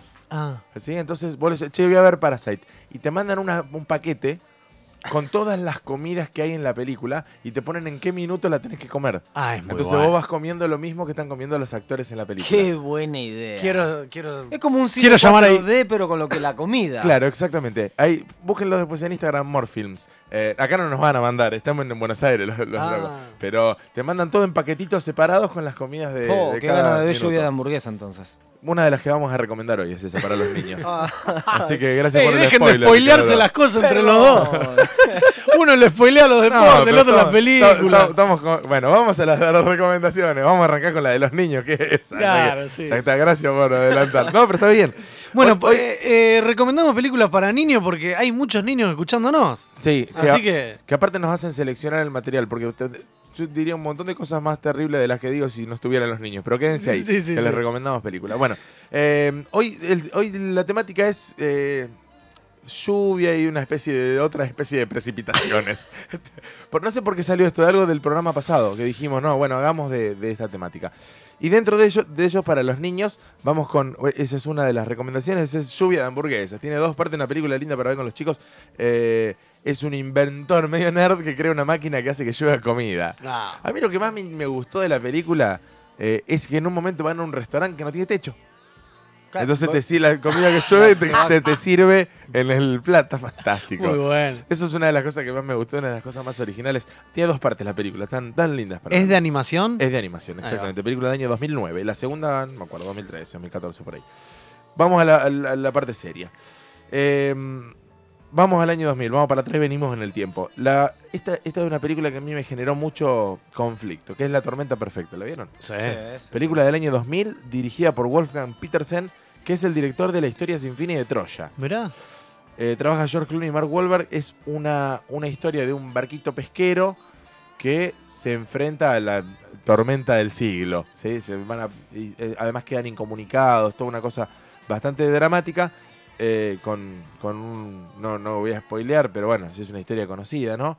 Hubo ahí un, conflicto incluso con los familiares de, los, los que estaban en el barco, porque no les gustó que, nos- que dijeran los nombres de los, los nombres originales de los, los que estuvieron en el barco eh, y hubo ahí un despelote. La historia está buena. eh, en su momento tuvo tuvo el público le aclamó mucho esta película, le gustó mucho el público. A mí no me gustó tanto, porque tuve ahí un conflicto de que hay, no, sin spoiler mucho, pero hay determinadas cir- circunstancias que no entiendo, eh, que de- hecho esto fue un problema, que por ejemplo hay, hay cosas que no se saben cómo fueron porque los que participaron de esos hechos murieron, algunos de ellos. Entonces la película te cuenta algo que no hay forma de saberlo, eh, porque ¿quién lo contó? El, Eh, el- el digamos, el- editor, el Claro, director, el entonces, guionista. claro, entonces la familia también se enojaron porque se ficcionalizó demasiado una historia que no se sabe enteramente cómo fue. Pero bueno, la pe- como película está buena, ¿sí? No, Claro. eh, digamos, si hubiese sido una película no basada en una historia real, hubiese sido un peliculón. No ¿Me creo explico? que algo de arte Claro. tenga que ser cuestionado por familiares de. Bueno, de- pero no le de- tendrían que haber puesto los nombres. Sí, sí, sí, sí. Eh, lo que pasa es que yo, si haces una película con, de Monzón y de, de- Tenés que medianamente respetar. Claro, no va, no, no podés inventar algo muy loco porque sí, se te va a venir la familia A vos no te gustaría que hagan una película tuya y cuenten algo que vos no eras. O a tu Claro, familia. No, no, no. Generalmente sucede mucho eso, que las películas basadas en historias reales tienen esa Ese eh, problema. Ese problema, claro. Encima se han, se han distorsionado mucho algunas películas. Un gran ejemplo de esto es eh, Una mente brillante, la de la, de la historia de John Nash. Sí, John Nash, Bueno, el economista. Nada que ver. La historia está contada como una historia de amor, no tiene nada de historia de amor. El, el loco era un, un esquizofrénico que se escapó a Bielorrusia, pidió asilo político, asilo Claro. político no sé en dónde. Eh, me- el- a- lejos de ser una historia de amor con Jennifer Conley, el loco era, era eh, homosexual y había tenido toda una historia. Nada que ver. Ah, nada que ver. Salieron por la tangente. Entonces, no está del todo bueno eso. Que me digan, mirá, es una historia de ficción y no- que no me se amparen con lo de la historia verdadera si van a contar otra cosa. A veces se, se amparan en, en cambiar un poco la historia como para que no dañar al, al personaje o, o no dañarlo ante la sociedad, pero al final terminan dañando porque mienten Sí, en- en, la realidad. Muy bien. Bueno, esa fue la tormenta perfecta del año 2000. Te- tres llamitas le Ah, ¿y a la lluvia de hamburguesas? Tres también. Tres, Tres. tres y tres. tres para la tormenta perfecta. Hoy estamos tímidos. Bueno. Vamos yo, al le, año... yo le pondría dos a, a Perfect Storm. Perdón. Ah, bueno. Bueno, no te Porque gustó. muchas actuaciones, no, muchas actuaciones eh, me parecieron ¿Pobre? bastante pobres. Sí, sí, sí, dentro del barco vi No muchas sé si es, cosas. no es una película muy de, de- de No, actores, digamos. Es más la historia. Pero está bien, los actores tienen que actuar igual. Perdón, no me, no me gusta tanto George Clooney, me- no me gusta tanto, así que a lo mejor puede ser esa conjetura que me lleva. ¿A que- quién no le gusta George No Clooney? sé, no sé mí, digamos, no me no- gusta. a mí no me pareció mal la actuación. Como actor. No Como sé, actor, no Ah, no sé si es uno de los puntos más altos de George Clooney, claramente no, digamos, pero eh, bueno, está bien, esto da gusto del consumidor, ¿no? No, no, pero dejémosle tres, tres, tres. no tres. tenemos que estar todos de acuerdo, podés decir vos tres, dos y yo dejémosle- Y tres. pasa que 2 a 1, los votos somos 3, 2 a 1 la mayoría. No, tres a mí me parece que está bien. tres, tres, Y también listo. estamos, somos 3. Vamos al año 2004. 2004, eh, otra que tiene que ver con precipitaciones y así un desastre medio climático que entra dentro de lo que es el cine catástrofe, que es el día, el día después de ma- del mañana. El día antes de ayer. Antes de después, el día después del mañana, The Day After Tomorrow. 2004, eh, Ronald Emmerich, que es el director de El Día de la Independencia y de Godzilla, una persona que aparen- aparentemente le gusta Le gusta el dirigir catástrofe. Cine catástrofe, sí. Eh, la verdad que es una película que plantea un fenómeno eh, geológico normal, pero en una forma acelerada, digamos. Ahora estamos en un periodo interglacial y se- en algún momento habrá una nueva era del hielo. Bueno, esto se instala de un día para el otro la era del hielo. Eh, empieza grandes tormentas, huracanes, todo se congela todo, empieza a bajar la temperatura. Y eh, trabajan Dennis Quaid, Jake Gyllenhaal y Amy Rossum. Eh, Está buena la película. Es una- para aquel que le gusta ese género, es una película bastante interesante. Tiene, a mí lo que me gustó que tiene muchos guiños la película en contra de la política internacional estadounidense. Porque en un momento, esto pasa todo en Estados Unidos, se les pudre todo a ellos, el resto del mundo está más o menos bien. Y ponerle, se quieren rajar a México y ya los mexicanos no lo quieren dejar entrar, por ejemplo. Ah. ¿Entendés? Diciendo, ah, nos hicieron la vida imposible, ahora, ahora, ahora que Ah, ahí Ahora, va. ¿qué van a hacer ustedes? Se dio ¿Cómo? vuelta la taba. Claro, y tiene muchos guiños en, en relación a esto, como diciendo, fíjense lo que les va a pasar si siguen siendo tan pelotudos como son, que cuando se les pudra a todos ustedes no lo va a ayudar nadie. Eh, me gustó mucho eso, siendo una película americana, digamos, norteamericana, Sí, sí. ¿no? Eso suelen Eh, hacer mucho los, los yankees, ¿no? Darse palos a sí mismos. Me gustó No, eso. para mí los yankees lo usan como una excusa para decir, "Mir- miren lo Para que que nos harían nos digamos ustedes. esto. Miren sí. lo que nos harían ustedes, por eso les hacemos esto. Por estas cosas Seguro. les hacemos esto. Puede ser, no sé, pasa que digamos lo plantean al- en- con la secuencia inversa. Claro. Pero bueno, la- otro que le pongo tres llamitas. Muy bien. Sí. Está, está- Sí, está bien, muy- está, está bien, es una linda ¿Cuán- película. ¿Cuántas películas aparecerán post pandemia? Seguro, esto, esto tiene que ser explotado de todos lados. Lo único raro de esta peli, me acuerdo, es que las cosas se congelan a una velocidad Claro, es una era de extremadamente hielo real, muy, muy fugaz. rápida. Por eso... Esta, Es como que de repente venga un viento que nos deje a todos Claro. ahí Ah. congelado. Tipo, Aparte- es un sub-zero. Sí. Es como un dios sub-zero Claro. que te congela. Un sub-cero climático. Eh, así que, eh, bueno, vamos a, a avanzar. Eh, para que me perdí con los años. Vamos a parar al 2007. Bien. Esta es una película que a mí me, me dejó muy mal. Eh, la película se llama The Mist, La Niebla. La Niebla. No es de Fog, es otra distinta. Eh, año 2007, dirigida por Frank Darabont, que es el director de The Shawshank Redemption, esa es Sueños de Libertad, una gran película. Y eh, además el director de, el creador de Walking Dead Mm. y el director de The Green Mile, de Milagros Inesperados. Ajá. Se Green Mile, novela de Stephen King, ¿sí? Se copó tanto con Stephen King que se fue a hacer otra, que es esta, que es The Mist, que es una, está basada en una novela de King. Eh, hay una, una, una curiosidad que lo voy a ir buscando mientras te cuento. La película cuenta una, una historia eh, de, digamos, de, mm, ¿cómo decirte? De, de una niebla que invade un pueblo y hay unas criaturas medio extrañas en la niebla. Y es un grupo de gente que queda dentro de un supermercado y no pueden salir porque están todos estos bichos fuera. Eh, la película realmente genera mucha atención. Es, es un thriller, una película de suspenso. Y tiene un final que te para los pelos, te deja sintiendo. te- ¿Viste esas películas que de repente terminan de una manera inesperada y vos te quedas sintiéndote como la mierda y te quedas pensando en eso? Bueno, así es el final de esta película. Es muy, muy interesante. Eh, y hay una curiosidad más. Mira, dame, dame sonido acá. Eh, bajame un poquito la música que ella. Sí. Esto, esto que estamos escuchando, que se llama The Host of Seraphim, es el tema que eligieron para el final de la película. Eh, hablando del final, no voy a decir nada. Eh, y es eh, lo hace una banda que se llama Dead Can Dance, Los Muertos Pueden Bailar. Una banda creo que es irlandesa. Y esto se convirtió en un himno fúnebre. Por ahora hay solo una nota. Y lo, sí, y lo popularizó esta banda y bueno, esta película lo, lo- lo hizo un poquito más conocido. Ahora va, ahora esperalo un poquito. Bueno, es un himno fúnebre, no esperes mucho. Es bravo. Lo podría hacer yo cantando. Sí, tranquilamente. No, no, no, no, no spoileé lo que va a venir. Fíjate la, la solemnidad del tema, imagínense el final. Eh, bueno, eh, esta fue The Mist. Eh, yo le pondría también tres. Hoy estoy. No, no es una película de cuatro.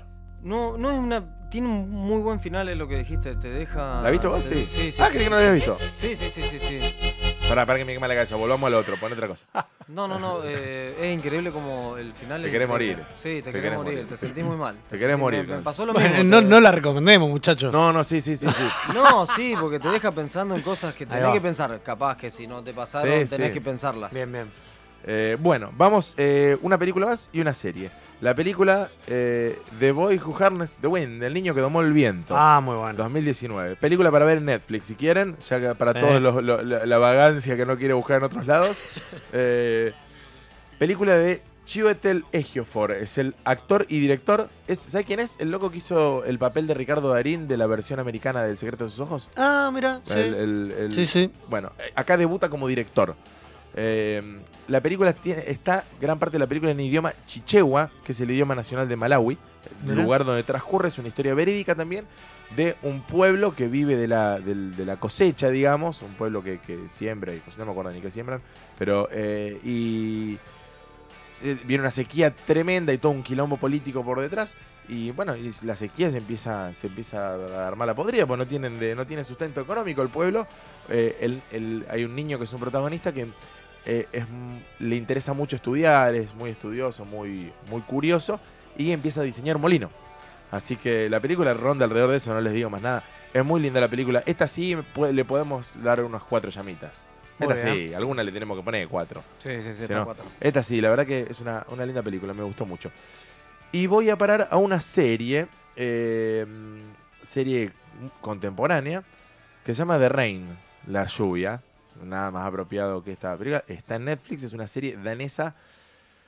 Con esta serie me pasó algo medio raro. La empecé a ver y "Oh, otra serie post-apocalíptica. Basta La- con la- lo- Me basta. pasó lo mismo. Más. Y después la dejé Cuatro correr. capítulos y la dejé. Pero. Pero cuando la dejas correr, la serie empieza a tomar otro, otros, otros colores y empieza a tener otros elementos que son interesantes. El primer elemento que tiene es que son dos hermanos que el padre los abandona en un búnker por seis años. Porque hay un virus que se transmite a través de la lluvia y extingue a la, casi extingue a la población mundial. ¿sí? Muy bueno. vos no podés salir, a- se- te mojás, te morís. Claro, entonces Uh. están metidos en un búnker seis años con todo el alimento, todo lo que necesitan para todos los que se quejan de la cuarentena que llevamos cuatro meses. Estos pobres pibes tuvieron seis años los dos, uno con el otro y nadie más, y no sabían qué pasó afuera del resto del mundo, ni con su familia ni con nadie. Ah, entonces el, el tipo no, no es que los abandona de Los mala deja onda. No, no, el, el padre. Les hace un favor. Claro, de hecho el padre trabaja en una empresa que está vinculada un poco al, al tema del virus y todo eso. Ah. Entonces los deja en un búnker de esa empresa para salvarlos. y Se va a la mierda y, Y se nadie, moja. nadie sabe qué es lo que pasó. y estos salen seis años después. Empiezan a encontrar gente, no hay casi nadie en el mundo. Y la serie empieza a tomar unos matices muy interesantes con una estética danesa, digamos, bien oscura la serie. Está, la verdad que está muy buena. Muy Eh, hay dos temporadas y el 6 de agosto, ahora en, unos días, sale la tercera y última temporada. ¿sí? Ya se sabe que termina. Sí, sí, sí, ya la anuncia, el trailer la anuncia como, como el final. Así que, que de hecho, el- el- la, la segunda temporada terminó con un cliffhanger tremendo. El cliffhanger, sabes que es este recurso cinematográfico donde al, al final de un capítulo pasa algo que, que te genera ganas de seguir viendo y te lo dejan ahí. Claro. ¿sí? Eh, la, la segunda temporada terminó con un cliffhanger tremendo y ahora se viene la tercera. Eh, muy buena la serie, me gustó. Esta le voy a poner cuatro llamitas también. Bien ahí. Va- vamos subiendo. Y, y creo que ya estamos. No tengo Ya nada. Eh, después en, el Instagram, en arroba la manada lanzallamas, pueden repasar estas recomendaciones de cine o pueden escuchar todo este segmento de vuelta en el podcast que está en Spotify. Eh, eso es todo. de La mañana lanza llamas. Slash sonando en esta mañana lanza llamas. Un saludo a Gaby Belli que nos escucha de Rosario.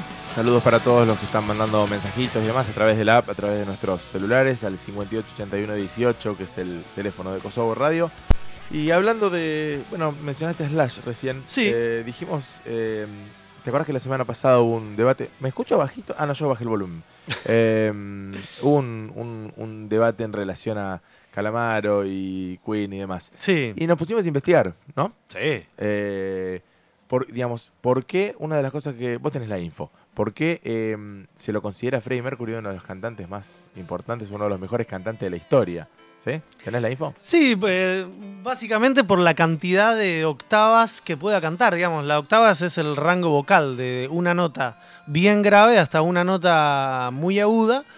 Eh, pero él, eh, lo que le sucede a Freddy, o lo que le sucedió a Freddy, es que una, una malformación, se diría, amigo doctor, Sí, puede ser. una malformación en, en su boca. Por lo de los dientes, decís. Sí. Bueno, pero viste que eso hay un debate. Claro. Porque eh, Freddie Mercury tenía eh, eh, 36 dientes en lugar de 32. Tenía Claro. cuatro dientes adicionales. Tenía cuatro dientes de más. que le empujaban un poco los dientes para adelante y por eso no, no es que solamente parecía, sino que tenía un, era un problema, Mm, digamos. claro. esto. Sí, al lado, de, al lado de sus hermanos, perdón, hay una foto que lo único que se, destaca bien es, es la dentadura nada más, porque el resto de sus hermanos es, es como muy parecido a él.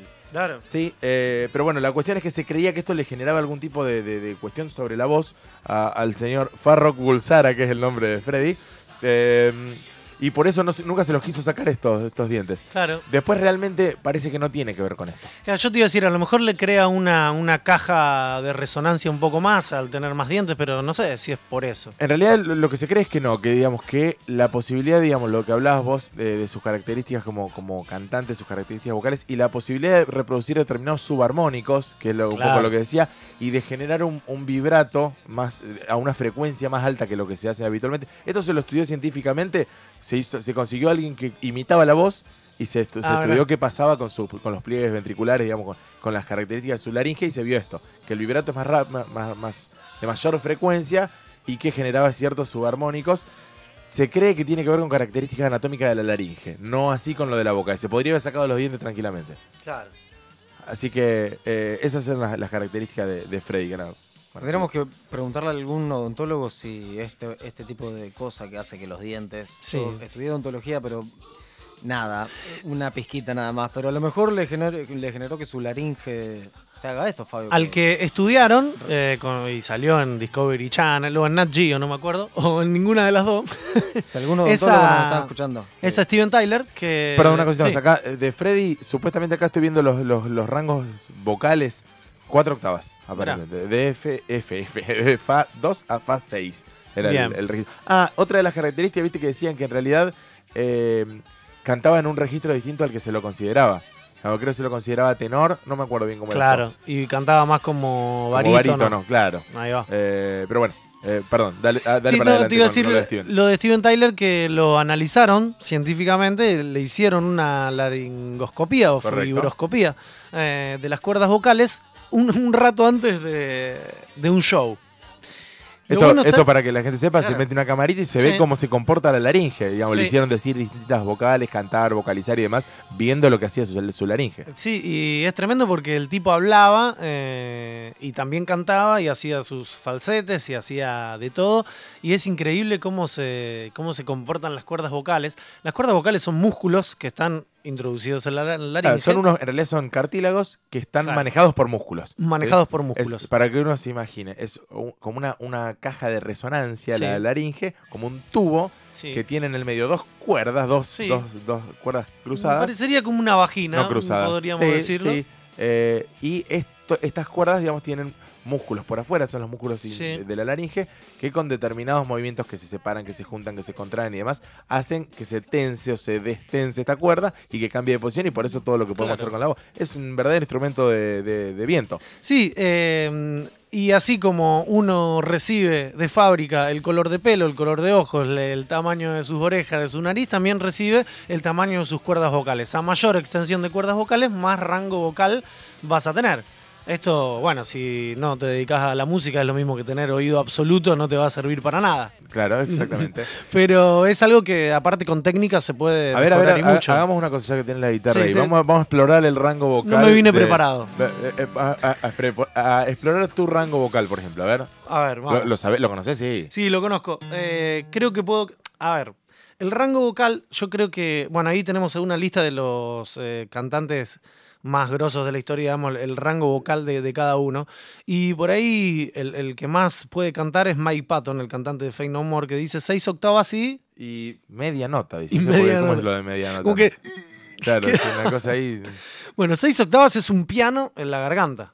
Un piano grande. Un piano grande. Acá pone garganta. de mi bemol 1 a mi 7. Es una barbaridad. Mi, mi bemol 1 directamente en la guitarra no está. No está, claro, es una nota. O sea, para que tengan una idea, el mi bemol 1 podría ser esto.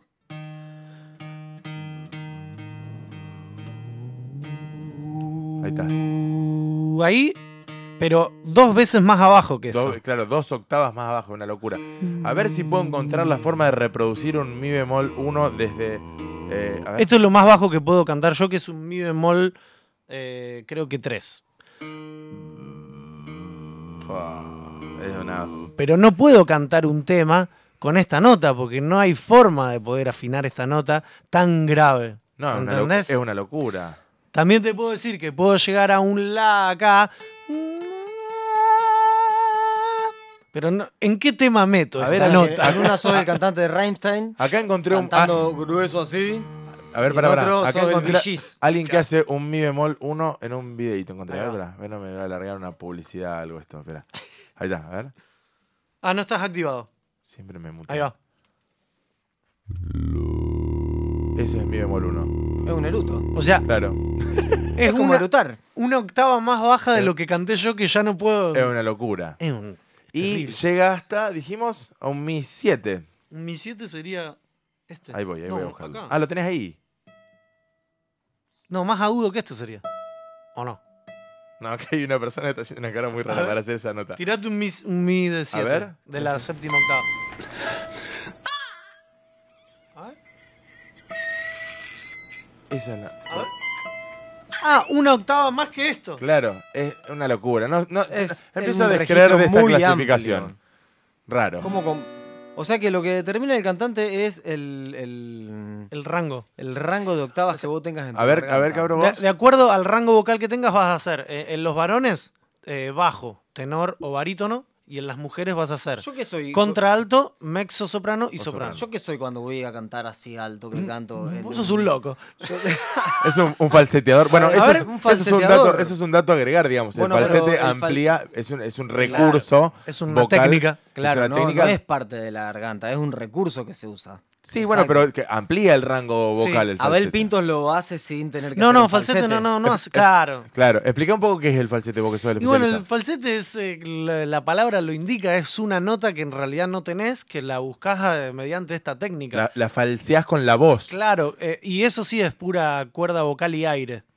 En realidad lo que sucede con las cuerdas vocales es que eh, el sonido que emiten, digamos, es como la punta del iceberg. De, lo, de lo último que escuchamos es, es las cuerdas vocales, pero en realidad lo que nosotros cantamos con el cuerpo. Eh, el cuerpo, el cuerpo es el que canta. Y el cuerpo canta desde el jara o desde la fuente de energía que está debajo del pupo, unos 3 o 4 centímetros debajo del pupo. Si yo me focalizo en ese punto, estoy dando una clase de canto.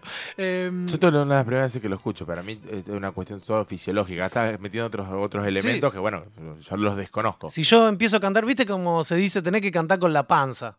¿Eh? Sí, o, sí. o con el diafragma. Sí, en una Bueno. de las clases me dijiste que... Claro, si esto vos lo llevas más abajo que el diafragma, el, diafragma es el, el músculo más importante de la respiración, pero la fuente de energía está ahí debajo del pupo, eh, en donde yo tengo que sacar la potencia para cantar. Las cuerdas vocales es el último paso, es el, el que me define la nota. Por eso, cuando uno canta sin técnica, sin saber cómo usar la voz, es posible que se quede afónico. A mí eso me pasó durante mil años. A todo el mundo. Es más, vos a lo mejor ahora cantás una nota y te quedás afónico. Sí, porque sí. la vas a hacer directamente con las cuerdas vocales. Y en realidad viene todo desde abajo. Perfecto, está clarísimo. Muy bien. Vamos, o ¿Querés- sea, pu- puesto en, en- explicado desde otro instrumento de viento, eh, vos si agarras, por ejemplo, no sé, una, una flauta traversa, una flauta dulce, ¿verdad? vos, las cuerdas vocales sería poner los deditos en los agujeritos. Claro. ¿Sí? Tal cual. Y el, el soplar es otro, otra historieta, digamos. Vos con poner los dedos en los agujeritos no resolvés nada. No resolves nada. Lo mismo que en el saxo, ponele. Eh, Claro. Tenés que. Bueno, el saxo va más también eh, con la potencia. eh, la afinación va con la potencia. Bueno, o la todo- trompeta. viste que en todo el instrumento de viento pasa eso. Yo cuando era chico había aprendido a tocar la flauta dulce, me enseñaron en, Sí. la, en- en la escuela y, y eso es súper problemático porque a notas más graves tenés que ser mucho más suave, ¿viste? Claro. Eh, si no las notas se te desafinan también con mucha potencia. Son instrumentos bravos, son no son muy directos, como que tiene todos unos matices. A ver, vamos a, a chequear acá a un, otro cantante que está aquí en el piso, que es la cabra. A ver, queremos saber tu, tu rango vocal. Ah, mi rango de altos. De altos, a ver. Que- Esta la puedes cantar, creo. Y justo es la la nota, ¿por qué sabe?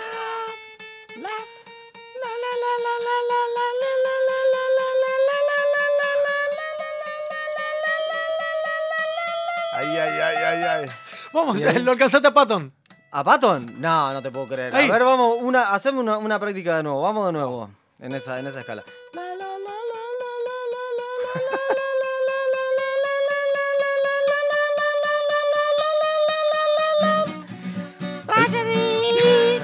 El que, el que prendió, el que puso la radio en el medio de esa escalada cromática. A ver, haceme un eh, estribillo del No tragedy. entiende nada. Un, dos, tres, va. Tragedy. When the feeling's gone and the gun know what is tragedy. When the mood is higher,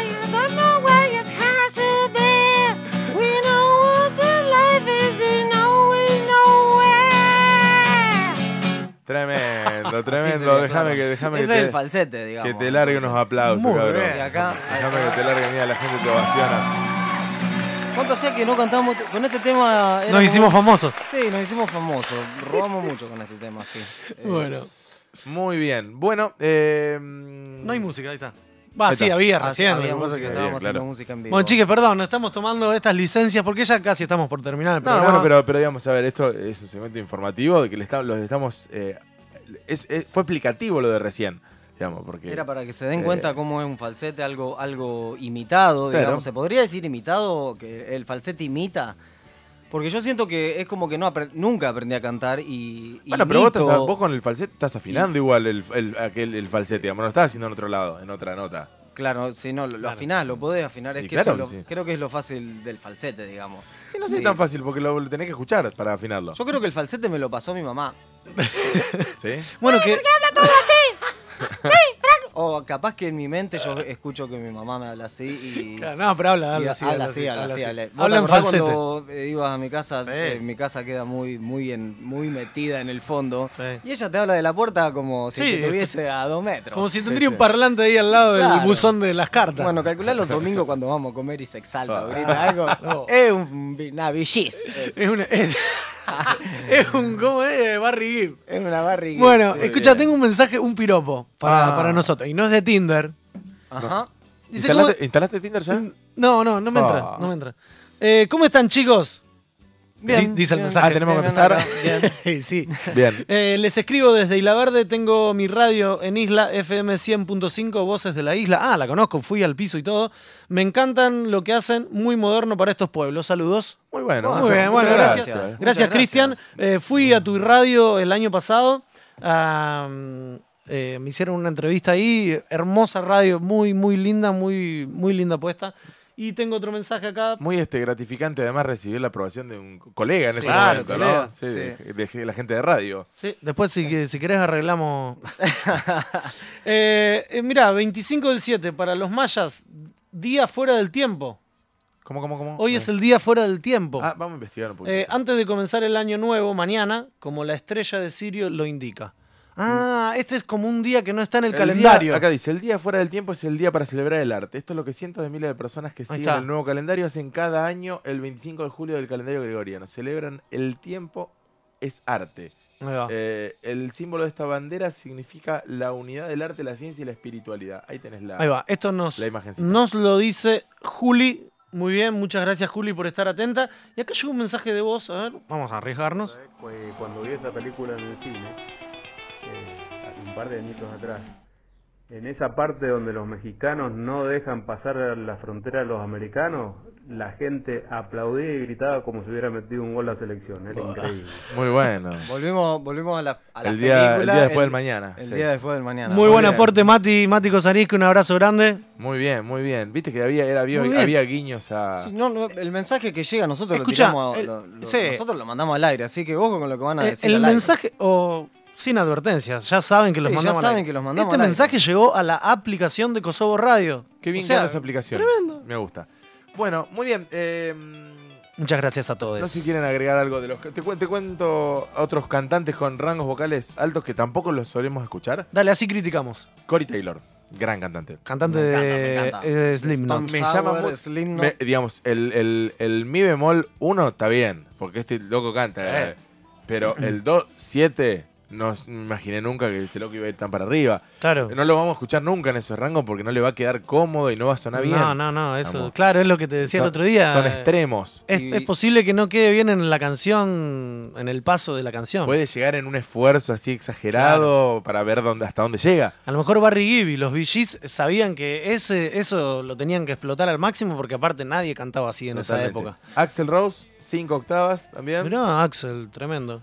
Eh, estoy viendo lo- los conocidos, porque bueno, a- Roth. Axel eh, también el falsete lo, lo llevó muy. O sea, los agudos y el falsete lo, lo llevó a la fama, digamos.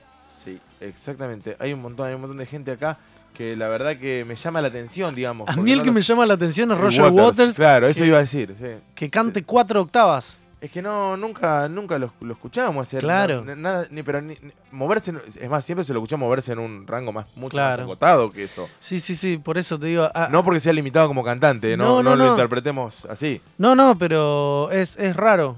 Eh, Raro. Porque uno, uno a lo mejor como, como cantante no, no explota todo el rango vocal. Ah, Y es a lo mejor lo que le pasa a Waters. A Sí, lo mejor sí. no. Y estoy yendo al final de todo. a ver, Yo lo tengo que explotar al máximo porque son pocas notas las que puedo cantar. Están- Entonces, Están todos los cantantes del mundo acá. Este, Está- está digamos, todo. mirá, la última no se han analizado en este estudio. Ah, no, no, son gente que. están Claro, los que no analizaron Pero ¿por qué ponen a alguien acá que canta una octava? para burlarse. Es una ¿Qué es esto? Bueno, no importa. Eh, bueno, en definitiva, esto fue un poco lo del eh, el analizar un poco la, la técnica vocal y los rangos vocales. Muy bien. Y se desprende un poco de lo que hablamos eh, la vez pasada de, de Freddy, que Calamaro había dicho que era un grupo inflado, que bueno, coincidimos Habría un que- poco en el hecho de que sí. es un grupo inflado, pero incuestionable, digamos, grupo que, que es un buen grupo y que, que Freddy Habría es que un ver gran cuánto- cantante. cuántas octavas puede cantar eh, Andrés Calamaro. No lo digo para, para No, eso- probarlo, digo s- para, saber. Igual esto es algo que es importante decir. Cantar, tener un rango vocal más amplio no te hace un mejor cantante. No. Al contrario, es una, como decías, es una característica anatómica, fisiológica tuya, que es algo que te toca, no es algo que vos lo podés entrenar, está bien, digamos, pero no vas a llegar al, al lugar donde anatómicamente es imposible. Bueno, pero se piensa así, qué sé yo, la gente que tiene ojos celestes es más linda, por ejemplo. ¿No es así? No, no sé. eh, Bah, acá hay los dos gustos- chicos que no tienen los ojos celestes y son lindos. Bueno, está Sí. bien, está muy bien. Los Eh, gustos van- gracias van por lo en- que me van- toca. Claro, Eh, son gustos. Y ah, yo quería decir algo de Calamaro, porque la semana pasada se me olvidó. Y después escuchando la repetición dije, ¿cómo no lo dije? ¿Se acuerdan cuando ah, eh, volvió, casi vuelve Soda Stereo? Que Sí. iban a tener un montón de cantantes. Y bueno, hubo muchas críticas porque no se vinculaban a los cantantes que iban a aparecer con Soda, justamente con Soda Stereo, porque eran tirando más al pop, eh, no quiero ser malo, pero un pop más como berreta. No, no quiero ser No, más, despectivo. más, más sencillo, más, digamos. No el pop de Soda Stereo. Claro, no. Eh, un pop más como Sin de tanto estos- recurso, más Sí, derechito, más. Claro. Entonces mucha gente se empezó a, a quejar de eso y Calamaro fue uno de los primeros que levantó eh, la bancó la parada y dijo, muchachos, disfruten de los artistas que va a haber, se junta otra vez Soda Stereo, eh, va a haber unos artistas bárbaros.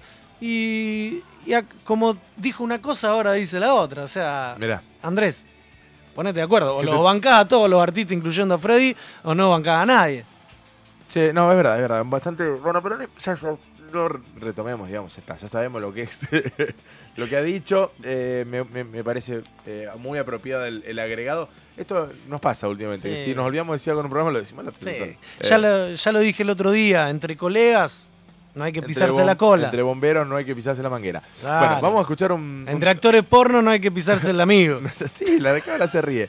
Eh, No, no, me dio, me dio. Lo de los bomberos, muy buena. sí, muy bueno. Eh, así que bueno, escuchamos un temita y después vamos Eh, al, ah, al- al- Ah, perdón. Eh, no, no, no, no, no, nada. No lo tenía preparado. Ah, bueno. ¿Qué quieren escuchar?